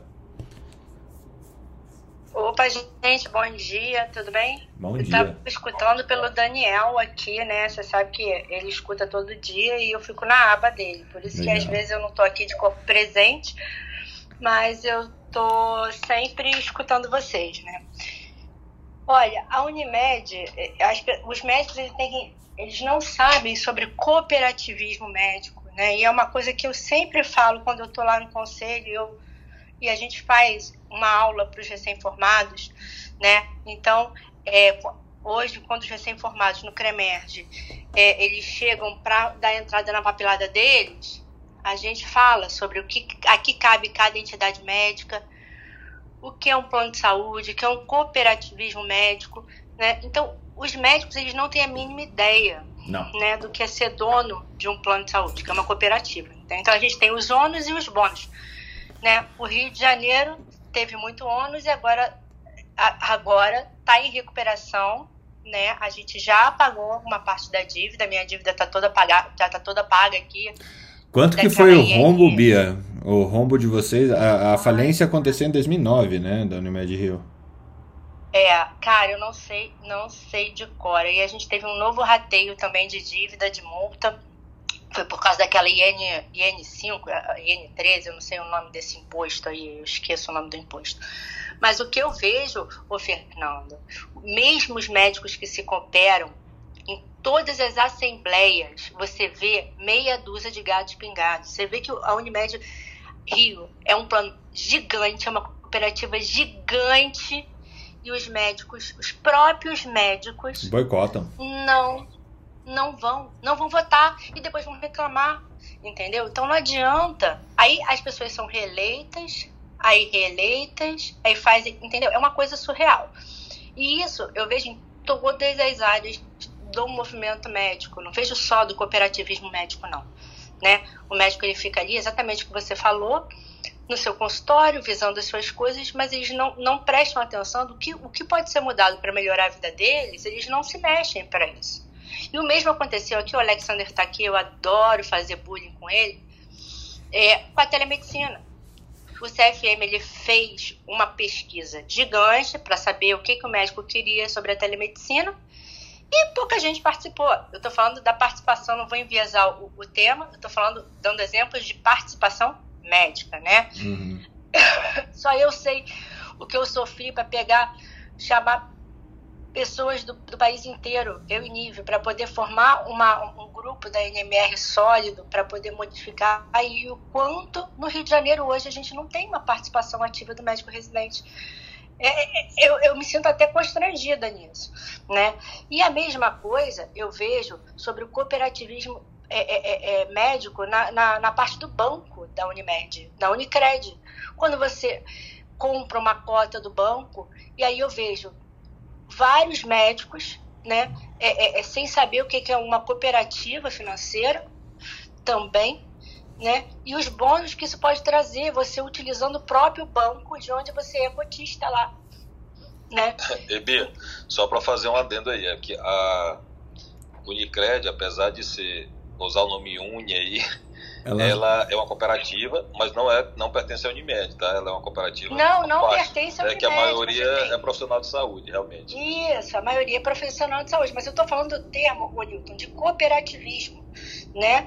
Cooperativismo financeiro, cooperativo, você tem, você pode se associar a Unicred, a Cicred, eu tô bancos que são cooperativas, que dão preferência aos profissionais de saúde. Agora pela lei podem outros, né? Tem aquela aquelas outras ali. Então, o médico ele não é, é, é, não sabe e não participa. Ele entra na Unimed como se fosse qualquer outro plano de saúde e age na Unimed como se fosse qualquer outro plano de saúde, né?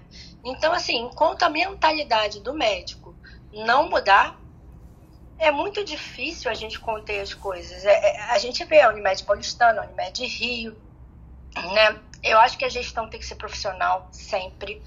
Tem que ter médico ali na gestão, na administração e tal, mas a gente tem que ter uma gestão profissional, tem que ter uma auditoria externa, tem que ter é, é, é, é o médico participando. Né? Eu já fui, é, é, meu pai foi do conselho já antigo, entendeu? Do conselho técnico. É muito complicado, entendeu? Então, eu acho que as coisas têm que, que, que os médicos têm que abrir mais a cabeça para participação. Não basta ser médico cooperado, você tem que entender o que é ser cooperado, né? E participar. É o que eu vejo aqui no Rio, né?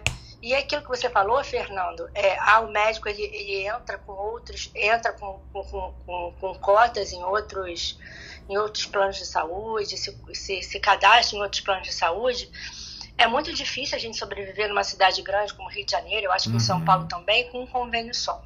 Uhum. Né? É muito complicado, principalmente para quem tem cirurgia. Né, quem, quem opera e tal. Clínico, eu estou vendo vários colegas agora novos que estão se formando não tendo convênio e não querendo ter convênio, ponto. É, mas quem opera é refém de plano de saúde. Infelizmente, é refém. Para você ver, é, em São Paulo, o Alexander me diga se estiver errado, é, o, o, reembolso dos planos são bem maiores que o do Rio. Do Rio é 100 reais, 120 reais. Então o paciente não consegue, não consegue pagar. Né? Eu acho que assim, muita coisa. E a Unimed aqui, por exemplo, no Rio, ajudou muito antigamente a forçar o aumento da, da CH, da consulta. Né? Hoje, não tá tanto assim. Mas a gente tem que, o médico tem que entender o que é uma cooperativa, as vantagens e as desvantagens, porque nem tudo é lado bom. A Unimed não é só maravilha. Você vê aqui, eu tô pagando a é. dívida. É. Exato. Né? Então, para você ter responsabilidade. Mas, mas tem a velha história, né, Bia? Se quando tá dando lucro e o teu dinheiro tá caindo na conta, ninguém vai pra reunião, ninguém quer nem saber. Deixa Mas também quando tá na merda, desculpe o palavrão, quando tá na merda, ninguém foi, ô Felipe. Ninguém vai. Mas na é, última eleição tinha meia dúzia de gatos pingados. Exato. O cara quer é o dinheirinho dele no final do mês, mas não entende que ele é dono e dono tem suas Você pergunta- responsabilidades. Você pergunta pro médico quanto vale uma consulta dele na Unimed? Eu te digo. Eu, a minha consulta é 100 reais, tira 27,5%, mais o desconto de, de, de, de, de 5% no, no final, por causa da, da, da, da dívida, porque a outra eu já paguei. Mas as custas do consultório, se, se sair 15 reais a minha consulta, saiu! Então, assim, o Daniel tá gritando lá do banheiro que sai quase 55. Não, mas tá tirando as custas do consultório, Daniel. Tô tirando secretária, luz, água, internet e etc. Entendeu? Daqui a pouco eu tô pagando pra pra atender o paciente. Ei, vem, eu tô atendendo você de graça. Então, assim, enquanto as pessoas não entenderem, é isso. Agora, o problema maior não foi só a- a- a- o, o imposto, não. Foi a carteira podre da Golden, da, que a Unimed comprou. Então, não mas vem ao com. é, é, é, vem, não, vem, vem ao caso, porque exatamente. Bia, essa questão da Golden Cross, ela é, ela é, ela é clássica é, para falar o que o, o Jair acabou de falar a respeito da Unimed ABC, que é, deixaram a- é, os interesses próprios do- do- dos dirigentes fizeram a própria Unimed, entre aspas, salvar a Golden Cross e, e penalizar todos os cooperados por causa disso. Sim, para dizer também que tem um milhão de usuários, entendeu? Pra, só para você bater no perfil, tem, tem um milhão de usuários. Hoje a Unimed ainda é um dos maiores planos de saúde aqui no Rio, tá? Porque a maioria dos médicos bons, os médicos antigos, os médicos bons, tem Unimed, tá? Então, é, mesmo com essa toda essa queda, esse, esse problema todo, a Unimed ainda é um dos maiores planos aqui do Rio. Tá? Então, gente, desculpe aí perturbar vocês. Eu quase nunca entro porque eu tô sempre me arrumando para ir pro consultório, mas aí eu resolvi falar aqui também a do Rio de Janeiro, porque não tem ninguém do Rio, né? Então, aí eu resolvi. Hum, Normalmente o Jung, normalmente o Jung faz essa função de ter um carioca na sala. Mas o, o Jung, o Jung ele não, não, não tem consultório, não tem plano. Aí ele é rico, chique, do Inca. Aí eu vim falar só sobre a cooperativa mesmo, gente. Desculpa. Valeu, Bia. Não, excelente, porque é, esse, esse case da Unimed Rio, é, eu acho que tem um ponto interessante da gente falar, que quando uma cooperativa se torna insolvente, se você não conseguir salvar, e no caso vender, como vender a ABC, ela vira um patrimônio público, de tão importante que é uma cooperativa médica, né? Qualquer cooperativa. Ô, Fala lá, Felipe. tem, tem uma coisa interessante da Unimed de Rio, né? Que era torcedor do Fluminense agradece, né? Nossa, quanto foi de dinheiro com o caso do Fred no Fluminense, pelo amor de Deus. Meu amigo, você sabe quanto foi que a Unimed pagava? A Unimed, quando fez aquele convênio com o Fluminense, você sabe quanto é que ela pagava por mês? Eu lembro dessa história.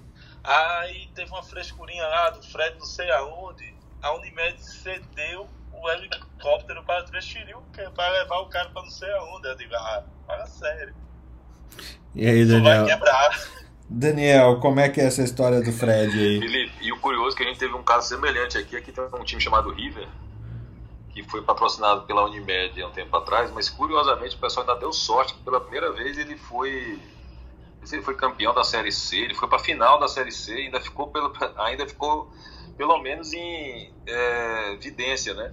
É, exatamente no ano que foi patrocinado. Vocês deram 25 milhões por mês? Não, é louco. Não, na verdade, eu não, porque foi na gestão passada. Mas assim, ho- hoje, hoje estando do lado de cá, poderia ser até uma coisa interessante do ponto de vista de marketing, desde que o, todo o resto tivesse sanado, né? Mas é, você não pode tirar dinheiro é, de outras coisas prioritárias. É só pra vocês é, entenderem também, é, o mercado de plano, de plano de saúde é um, é um mercado de a, a, a, a margem líquida dele é uma margem muito pequena. Ela é uma margem que se situa entre 2% a 5% por ano de margem líquida. Então, qualquer erro, qualquer desvio, qualquer coisa é, fora Prejuízo. do, do normal é prejuízo. Entendeu? Não tem muita margem para você errar e nem para roubar, porque se fizer já era. E se tiver um Covidzinho no meio, hein? Ah, esse ano, Felipe, tá um desastre, velho. Esse Covid aí. Não, ó, eu vou só dizer Covid, novo rol que, que implementou em mais de 30 medicamentos oncológicos, mais TAV, mais várias outras cirurgias, e reajuste negativo que a Agência Nacional de Saúde, é, de um ato populista, é, de 8,2%. É, quem é que? Como é que você bota essa conta para ficar é, positivo? Tem como, velho. Perde, perde mercado para as operadoras low cost. É isso que acontece no fim, porque se você for reajustar, você vai apanhar dos teus clientes. Né? Vai lá, Daniel. Opa, gente, bom dia. É, como vocês entraram no futebol, só para dar uma palhinha, é, o que acontecia aqui na Unimed Rio, na verdade, era que o presidente era tricolor, né? Então ele usava a Unimed para favorecer o time dele. É, tinha, é, é, tinha algumas visões de que isso, o, a, o convênio se beneficiava não só com marketing, tá? Eles trabalhavam também com, com né, aí como é que fala, fomento de talento, venda de passe de jogador jovem, e que tinha algum benefício nisso, né? A gente não sabe se alguém, por além do, do convênio, tinha benefício nisso também, né? Agora. Cara, eu tinha certeza que o presidente era tricolor, não tinha dúvida nenhuma. É, não, ele, ele era. Ele é mesmo, na verdade. Não morreu. Mas assim, e quando criaram o hospital, por exemplo. Se ele fosse flamenguista, ele tinha transformado o Ninho do Urubu no. é, Aliança Unimed lá. É, isso aí. Mas assim, é, pra vocês terem ideia, é, quando a Unimed Rio criou a Unimed Rio Empreendimentos para poder construir os prontos atendimentos, os hospitais, é, o presidente ficou com 5% da Unimed Rio Empreendimentos. Você que tinha isso? super salário de diretor do Hospital da Unimed com 120 mil de salário do diretor da Unimed, cara, do hospital. Isso assim, coisas surreais. E, pô, e o cooperado ganhando uma miséria. É, mas é, é o que a Bia falou, né, Daniel? Se, se o médico não vai votar, não vai pra Assembleia ver o que, que tá rolando, os caras dançam. Dança. É bondade, né? E não é só isso, né? O, o, o povo gosta de pão e circo, né? Então a Unimed fazia festas gigantes, né? É, e, e, tinha o camarote do, do carnaval. Então, assim, tinha realmente um desperdício de dinheiro estupendo. E que podia ter virado dinheiro para os cooperados e que podia ter resolvido essa questão. Né? Quando a Bia fala da carteira apoio da, da, da Golden, quem, fala muito isso, quem falava muito isso era eu. Por quê? Porque era uma carteira, uma carteira de, de, de medicina individual, de idosos, muitos deles com home care, com litígio, né, internações prolongadas, paciente de dois, três anos internado. Para quê? Para sanear a Golden, para agora a Golden está só vendendo plano empresarial. Esse é outro movimento que acontece no movimento de saúde privada, que, e que é o que está fazendo com que as low cost voltem para derrubar as grandes. É, eles vendem só saúde privada ou plano para administração, com administradores de plano, é, para fugir da limitação do, do reajuste da ANS. Né? Então, só quem acaba pagando por isso e acaba ficando como prioridade acabam sendo os Unimed. É, e aí esse movimento que, tá, que, que já vem acontecendo há algum tempo, é, ele vai realmente piorando a relação né, do paciente com, com os convênios e aumentando o litígio. Em contrapartida, a gente tem um movimento dentro da saúde como um todo que ainda é um movimento de, vamos dizer, de CTização, né? A gente tem aqui uma rede hospitalar aqui no Rio, né, que é a Rede Casa, é, que os caras baseiam o hospital em, em, unidades intensivas. De ter um hospital com assim, 200 leitos de CTI e 50 leitos de quarto. Todos os pacientes que internam da emergência vão para o CTI. Deixa eu só fazer um gancho.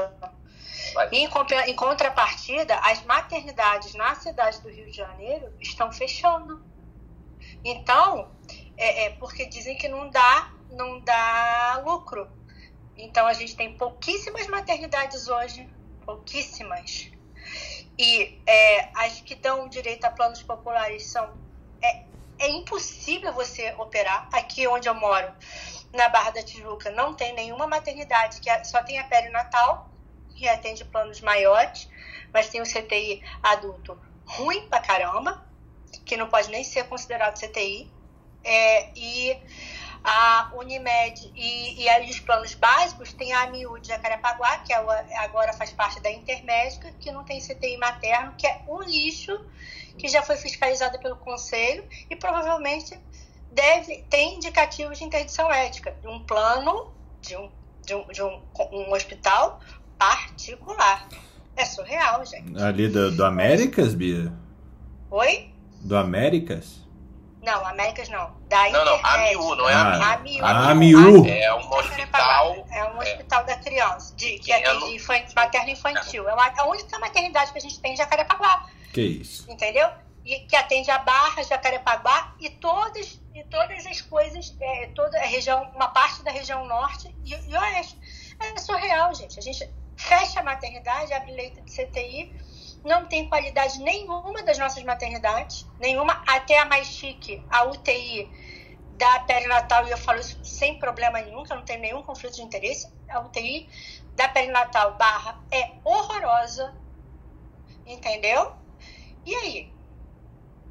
A gente não tem. Então é um, para- paradoxo. O Rio de Janeiro é um ser à parte, entendeu? Infelizmente. É Assim, a é a va- material humano, tá, gente? Em termos de equipamento, tá? De suporte, enfim. Não, em termo clínico também. Porque só sabe atender DEG, só isso. Mais nada. Ai, Bia. É, bom, a vanguarda do caos, né? É, Relatamos Quem aí. quiser, tô, tô querendo emprego fora do Rio, podem me convidar. Cara, você não Vou consegue. amarrar. Bia, eu te conheço, você não, não, não consegue virar. é, trabalhar fora do Rio de Janeiro. Mas, ó, se você quiser, Teresina, tá precisando de, de obstetra aí, Newton? Na verdade, nós estamos sofrendo uma pressão, Bia. A gente só tem também uma é, maternidade privada que não é da Unimed, mas a gente tem convênio. Aqui na cidade também só tem uma. E os cooperados estão pressionando para a gente construir uma maternidade. E, e, assim, é, é uma briga de foice, porque a gente sabe que realmente não dá um retorno, né? mas a gente precisa de qualidade, então nós estamos nessa, nessa, nessa. Aqui também. Mas, Nilton, olha só, não dá. Vocês querem não uma ideia? retorno. Mas ela tem uma UTI materna e ela, ela roda uma UTI neonatal. Eu não, Não, entendo não, esse não. não dá retorno. Tem eu não uma entendo forma não dá retorno para você. resolver isso. É, eu acho que ninguém pensou nisso. Talvez ou pensaram e acharam que não vale a pena, né? Não sei se já teve estudo nesse sentido. É, fazer um hospital de transição com maternidade e UTI. Você usa, então você vai ter um hospital, um hospital intermediário. Hoje os hospitais de transição estão crescendo porque o custo de manutenção é mais baixo. Você teria ala de maternidade com UTI NEL e tudo, mas você não, é, você não teria, é, você não teria tanto tanto recurso tecnológico, vamos dizer assim. Então você não precisaria ser um hospital geral com maternidade, por exemplo, porque o risco de infecção é maior e tudo mais. Por exemplo, a São José, que é uma maternidade renomada e antiquíssima aqui no Rio de Janeiro, fechou a maternidade. Fechou a maternidade para abrir mais CTI. Não tem mais maternidade na São José. Então, assim, que era uma das maiores maternidades do Zona Sul junto com a Perinatal de Laranjeiras. Deixa A eu gente ouvir. 30 maternidades privadas no Rio de Janeiro, não tem 10. Dani, deixa eu ouvir a, a Luciana, que tem um contexto obstétrico de São Paulo aí, ver se essa, se essa loucura é só no Rio ou é no país inteiro. Fernando, eu não resisti quando eu ouvi esse tema, porque é o tema da minha vida, né? Eu sou obstetra há 25, 20, 23 anos, moro aqui em São Paulo. De fato, as maternidades sempre dizem que maternidade, a maternidade não, os hospitais, né? Dizem que a maternidade não dá dinheiro, tanto que as, os grandes hospitais, né? O Einstein tem só dois andares pequenos de maternidade e ah, mas a gente tem aqui a, Proma- o a Promatre Santa Joana, que são só maternidade, e eu acho que deve ganhar um bom dinheiro, porque estão aí só crescendo. E para minha alegria e felicidade, a Rede Dó está inaugurando uma maternidade incrível, ah, que vai ser só maternidade no, em março. Eu participei de todo o projeto, faz mais ou menos três anos que eles me convidaram para participar do projeto até de arquitetura, e eu achei muito bacana eles trazerem os médicos que mais internam para fazer o projeto de arquitetura junto com eles. Agora a gente foi convidado para um jantar para a finalização do- detalhes. Em março deve, em, em dezembro entrega, em março inaugura. A questão de alta tecnologia, Daniel, que você estava falando, essa é uma grande preocupação. Eu sou uma obstetra que faço alto risco, né? Então é o que eu mais gosto de fazer dentro na, na obstetrícia. eh, gestação de alto risco, e eu me sinto muito confortável nas maternidades que tem um hospital geral por trás. Hoje, por exemplo, São Luís e o Einstein acabam sendo a minha, a minha- os hospitais de preferência porque eles são hospitais gerais junto com a maternidade. Quando eu vejo essa transição agora da Rede Dor fazendo uma maternidade separada do hospital, num primeiro momento eu fiquei um pouco angustiada, eu confesso a vocês, mas o que eles fizeram foi colocar a maternidade bem perto do hospital. Então, se, uh, vai ter UTI lá dentro, então acho que vão ter, se não me engano, seis leitos de UTI. Para uma maternidade é ok, tá? Grávida não vai tanto para UTI quanto a gente pensa, tirando aqui na época do Covid. E, e a maternidade é perto do, do, do hospital uh, geral. Então também tem essa facilidade se a gente precisar fazer uma transferência. Uh, mas eu fico triste porque eu sempre ouço, maternidade não dá dinheiro. E muitas vezes a gente, a gente vê grandes né, uh, clínicos, principalmente oncologistas, ganhando fortunas, agora com essa coisa da uh, verticalização da saúde, e os obstetras, ninguém quer saber da gente. Mas eu acho que somos nós, obstetras, que levamos muitos pacientes para o hospital, porque a, a questão de lembrar com carinho daquele hospital quando você tem seu filho, acaba lembrando você de ir nesse hospital depois quando você está doente. Então, pelo menos é isso que eu converso com o pessoal de gestão e por isso que vale a pena ainda alguns hospitais investirem em maternidade, por causa da marca. Então seria um, investimento, seria um investimento em marketing a longo prazo, né, Lu? Então, assim, Exato. Você faz nascer, vai cuidar da criança e depois vai cuidar do adulto no, na mesma marca é uma faca de dois gumes, né? Porque quando você é mal entendido, aquilo ali você não quer passar. Qualquer experiência ruim que você tenha no seu parto, você jamais vai querer passar na porta do hospital. Eu acho isso, Beatriz, e por isso que eu bato muito na tecla que muita gente fala: ah, você tem que ter isso, aquilo. Eu acho que o mais importante é a experiência. Né? Hoje se fala pouco sobre isso, mas a experiência do seu paciente, se fala em experiência de cliente, né? as grandes multinacionais, mas a medicina ainda está meio para trás, pensando na experiência do paciente. E mais do que a tecnologia que você está usando, o paciente ele vai se encantar com a experiência que ele tiver.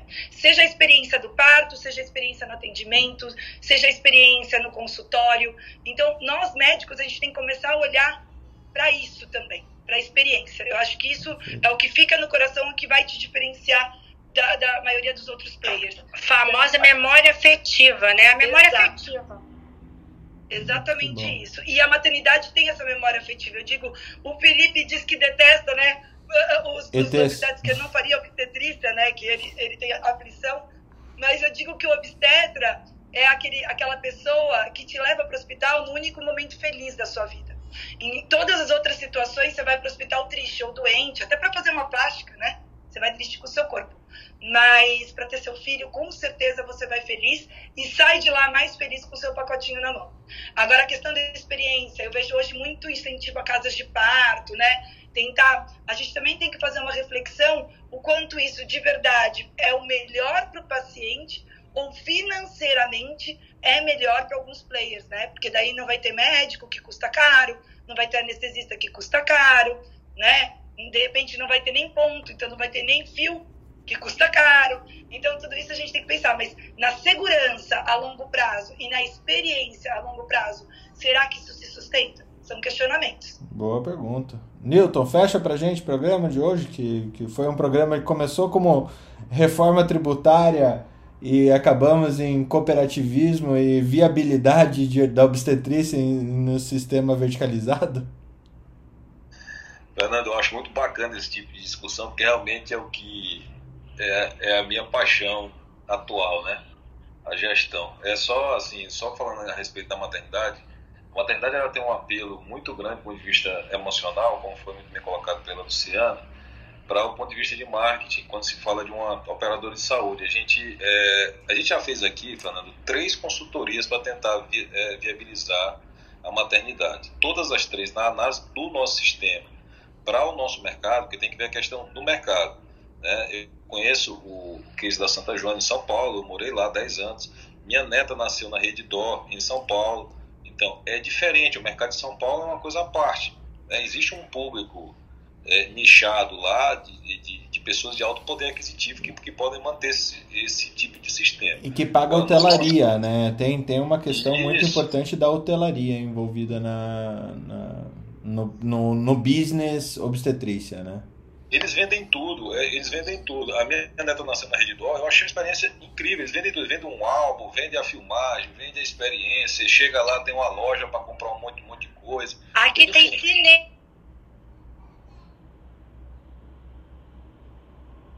Gente, é porque São Paulo tem a concentração da população economicamente ativa, que é a população em idade fértil.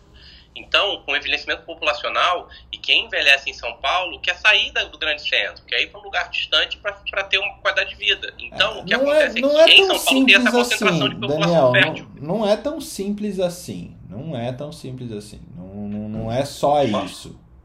É, mas sem polemizar, eu quero só fechar essa questão. A gente fez três análises de consultorias sérias, até uma multinacional, para tentar viabilizar uma maternidade própria. Todas as três, o, o, o resultado foi muito negativo. A gente já está com uma certa dificuldade para equilibrar os dois recursos próprios que nós temos, que é um hospital geral de alta complexidade e um hospital infantil que nós já temos, que também já é um recurso que gera prejuízo. A gente mantém porque tem é, um convênio, porque tem que ter esse a atendimento infantil. Então, para você, é que, assim, pessoal, o caixa, ele é rei no, no negócio. Então, não, não, a gente pode achar o mais bonito que seja, é legal e tudo. Nós estamos fazendo um outro estudo agora para tentar incorporar o benefício que nós teríamos na carteira do plano como um todo em relação à parte do marketing comercial, de venda, se isso justificaria fazer. Nós estamos numa quarta consultoria agora para tentar fazer isso entendeu? É Ou seja, você, tá vocês estão, vocês estão pagando a gente para estrangular o caixa, para estrangular as planilhas, para ver se as planilhas dizem que, ok, vai. é mais ou menos isso, não tá querendo. Assim, planilha, tá me diz, me diz que dá certo esse negócio, planilha. Por favor, me diga que esse treco dá certo. É mais ou menos isso, pessoal. Mas assim, eu achei hoje a discussão, mais uma vez, né, bem interessante. Eu gosto demais desses assuntos e estamos aqui para discutir. Sabe, só para plantar a sementinha do mal aí antes de acabar, é, eu penso um pouco do lado. Eu não sou cooperado, não quis cooperar e também, quando pensei em cooperar, também já não, não tinha mais oportunidade.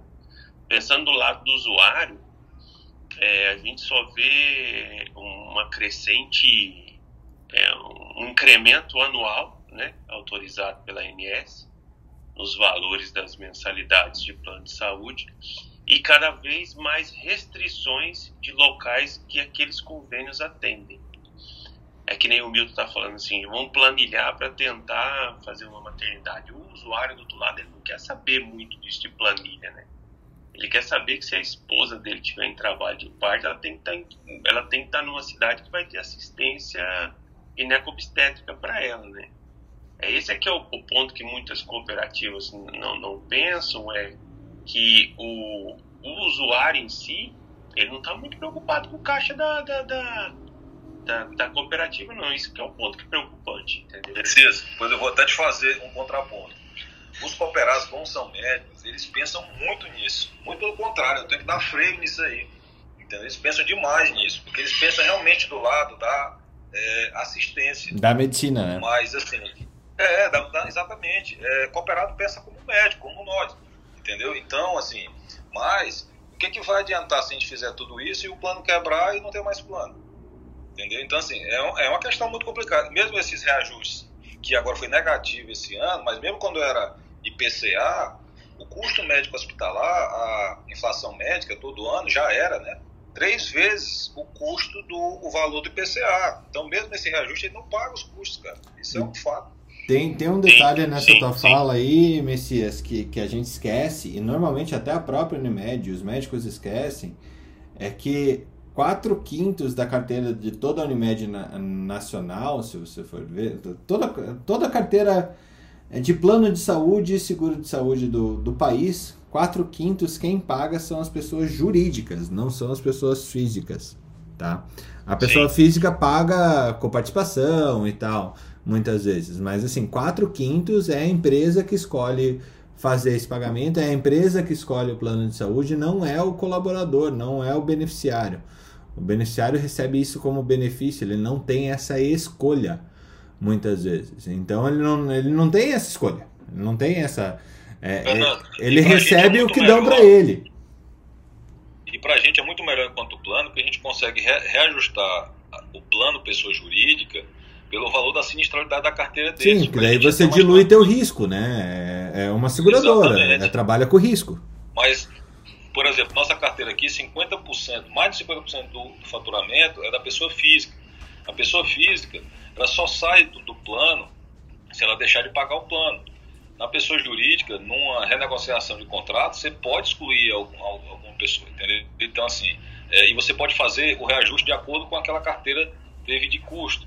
Na pessoa física, não. Digamos, eu fiz um levantamento de exemplo só aqui, tá, pessoal? Sem nenhum juízo de nada aqui, mas só, é só como exemplo.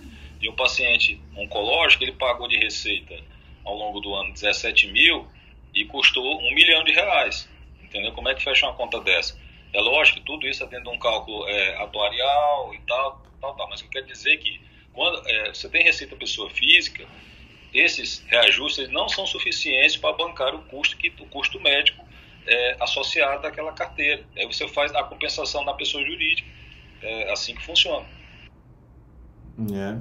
O Newton, até a gente vê intervenções na maternidade, né, que todo mundo julga, ah, isso é humanização. Mas olha, por exemplo, hoje aqui em São Paulo, estão tá, liberando as, as, gestantes com 48 horas, né? Porque como elas recebem por pacote, daí me corrija, Newton, que você está dentro da, da, da, do plano de saúde, né? Então, os hospitais recebem por pacote. Então, se a paciente fica dois dias ou três, é, o hospital vai ganhar a mesma coisa. Então, eles estão incentivando a liberação em 48 horas, porque daí eles têm uma alta rotatividade de paciente dentro do, do hospital. E, e as pacientes acabam achando isso ótimo. Eu estou indo embora antes para casa, principalmente no Covid. E, e, e, e, questão de lucro, eu acho que seja interessante para o hospital. A outra coisa que eles fizeram, isso eu vou falar que eu não gostei, mas fizeram é um banho no bebê, né, por internação. Porque tem essa coisa de deixar lá com verme, que daí é um questionamento de cada pessoa, né? Eu, Luciana, particularmente, não, não, não, não, não sou dessa linha. Mas tudo bem. E as minhas pacientes, algumas são, outras não. Um banho, vamos pensar, isso é porque é legal para o bebê ou porque eu preciso de funcionárias, enfermeiras para dar esse banho todos os dias, né? Então, quando eu, eu, eu estipulo um banho por internação, eu diminuo o número de enfermeiras que dão esse banho, eu diminuo o número de pessoas alocadas para trabalhar e acabam melhorando o meu custo no hospital. Então, estão fazendo algumas intervenções, né? Uh, colocando tudo isso na humanização, nesse pessoal que está lutando, mas também é, é, é, algo interessante financeiramente. Eu estou colocando do meu lado e questionando, né? Mas acho que já está aqui no final, daqui a pouco eu tenho que entrar numa reunião. Mas isso, isso são coisas interessantes também. E daí cabe a mim também fazer aqui, se isso é uma dor tão grande para os planos de saúde, por que não pensar de repente fazer algo só para gestantes? Será que esse plano ia falir? Aí, aí você tá, tá falando nossa língua de começar a inventar negócio, Luciana. Não temos uma resposta, mas temos com Me certeza. Aguardem. Se precisar de ajuda, tamo aí. Essa já é uma boa ideia. Mas essa questão dos pacotes, na verdade, a gente compartilha o risco com o prestador. Né? Então, você, para é, operadora, e eu vou nem me, me é, alongar muito, mas assim, é muito importante a questão da previsibilidade do custo. Então, quando eu pago por pacote, eu tenho um custo previsível. Para o prestador, se eu dou alta um dia antes, eu tenho a chance de receber um outro pacote. Então, ele transforma um pacote numa espécie de FIFO-service, que ele vai gerar mais. Então, é só para você entender. Isso é uma coisa que é boa para o plano, é boa para ele, no caso aí, é vendido como boa para paciente também. Então, assim, é, são modelos como esse, Luciano.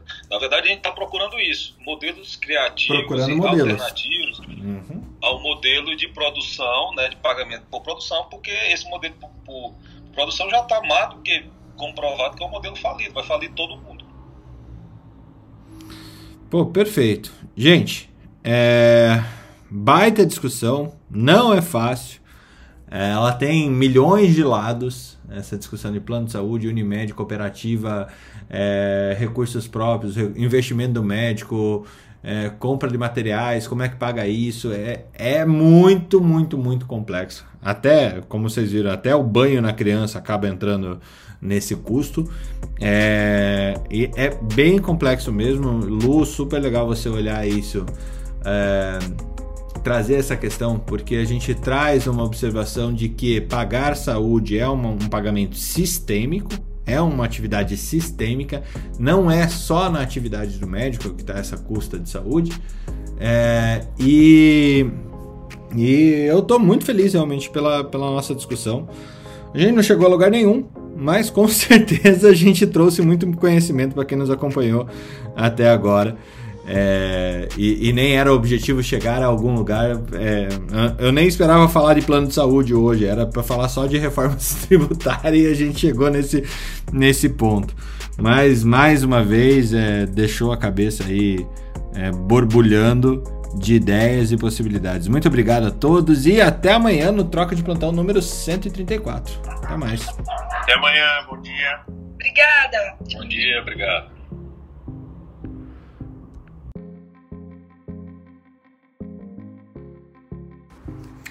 Academia Médica. Bem-vindo à revolução do conhecimento em saúde.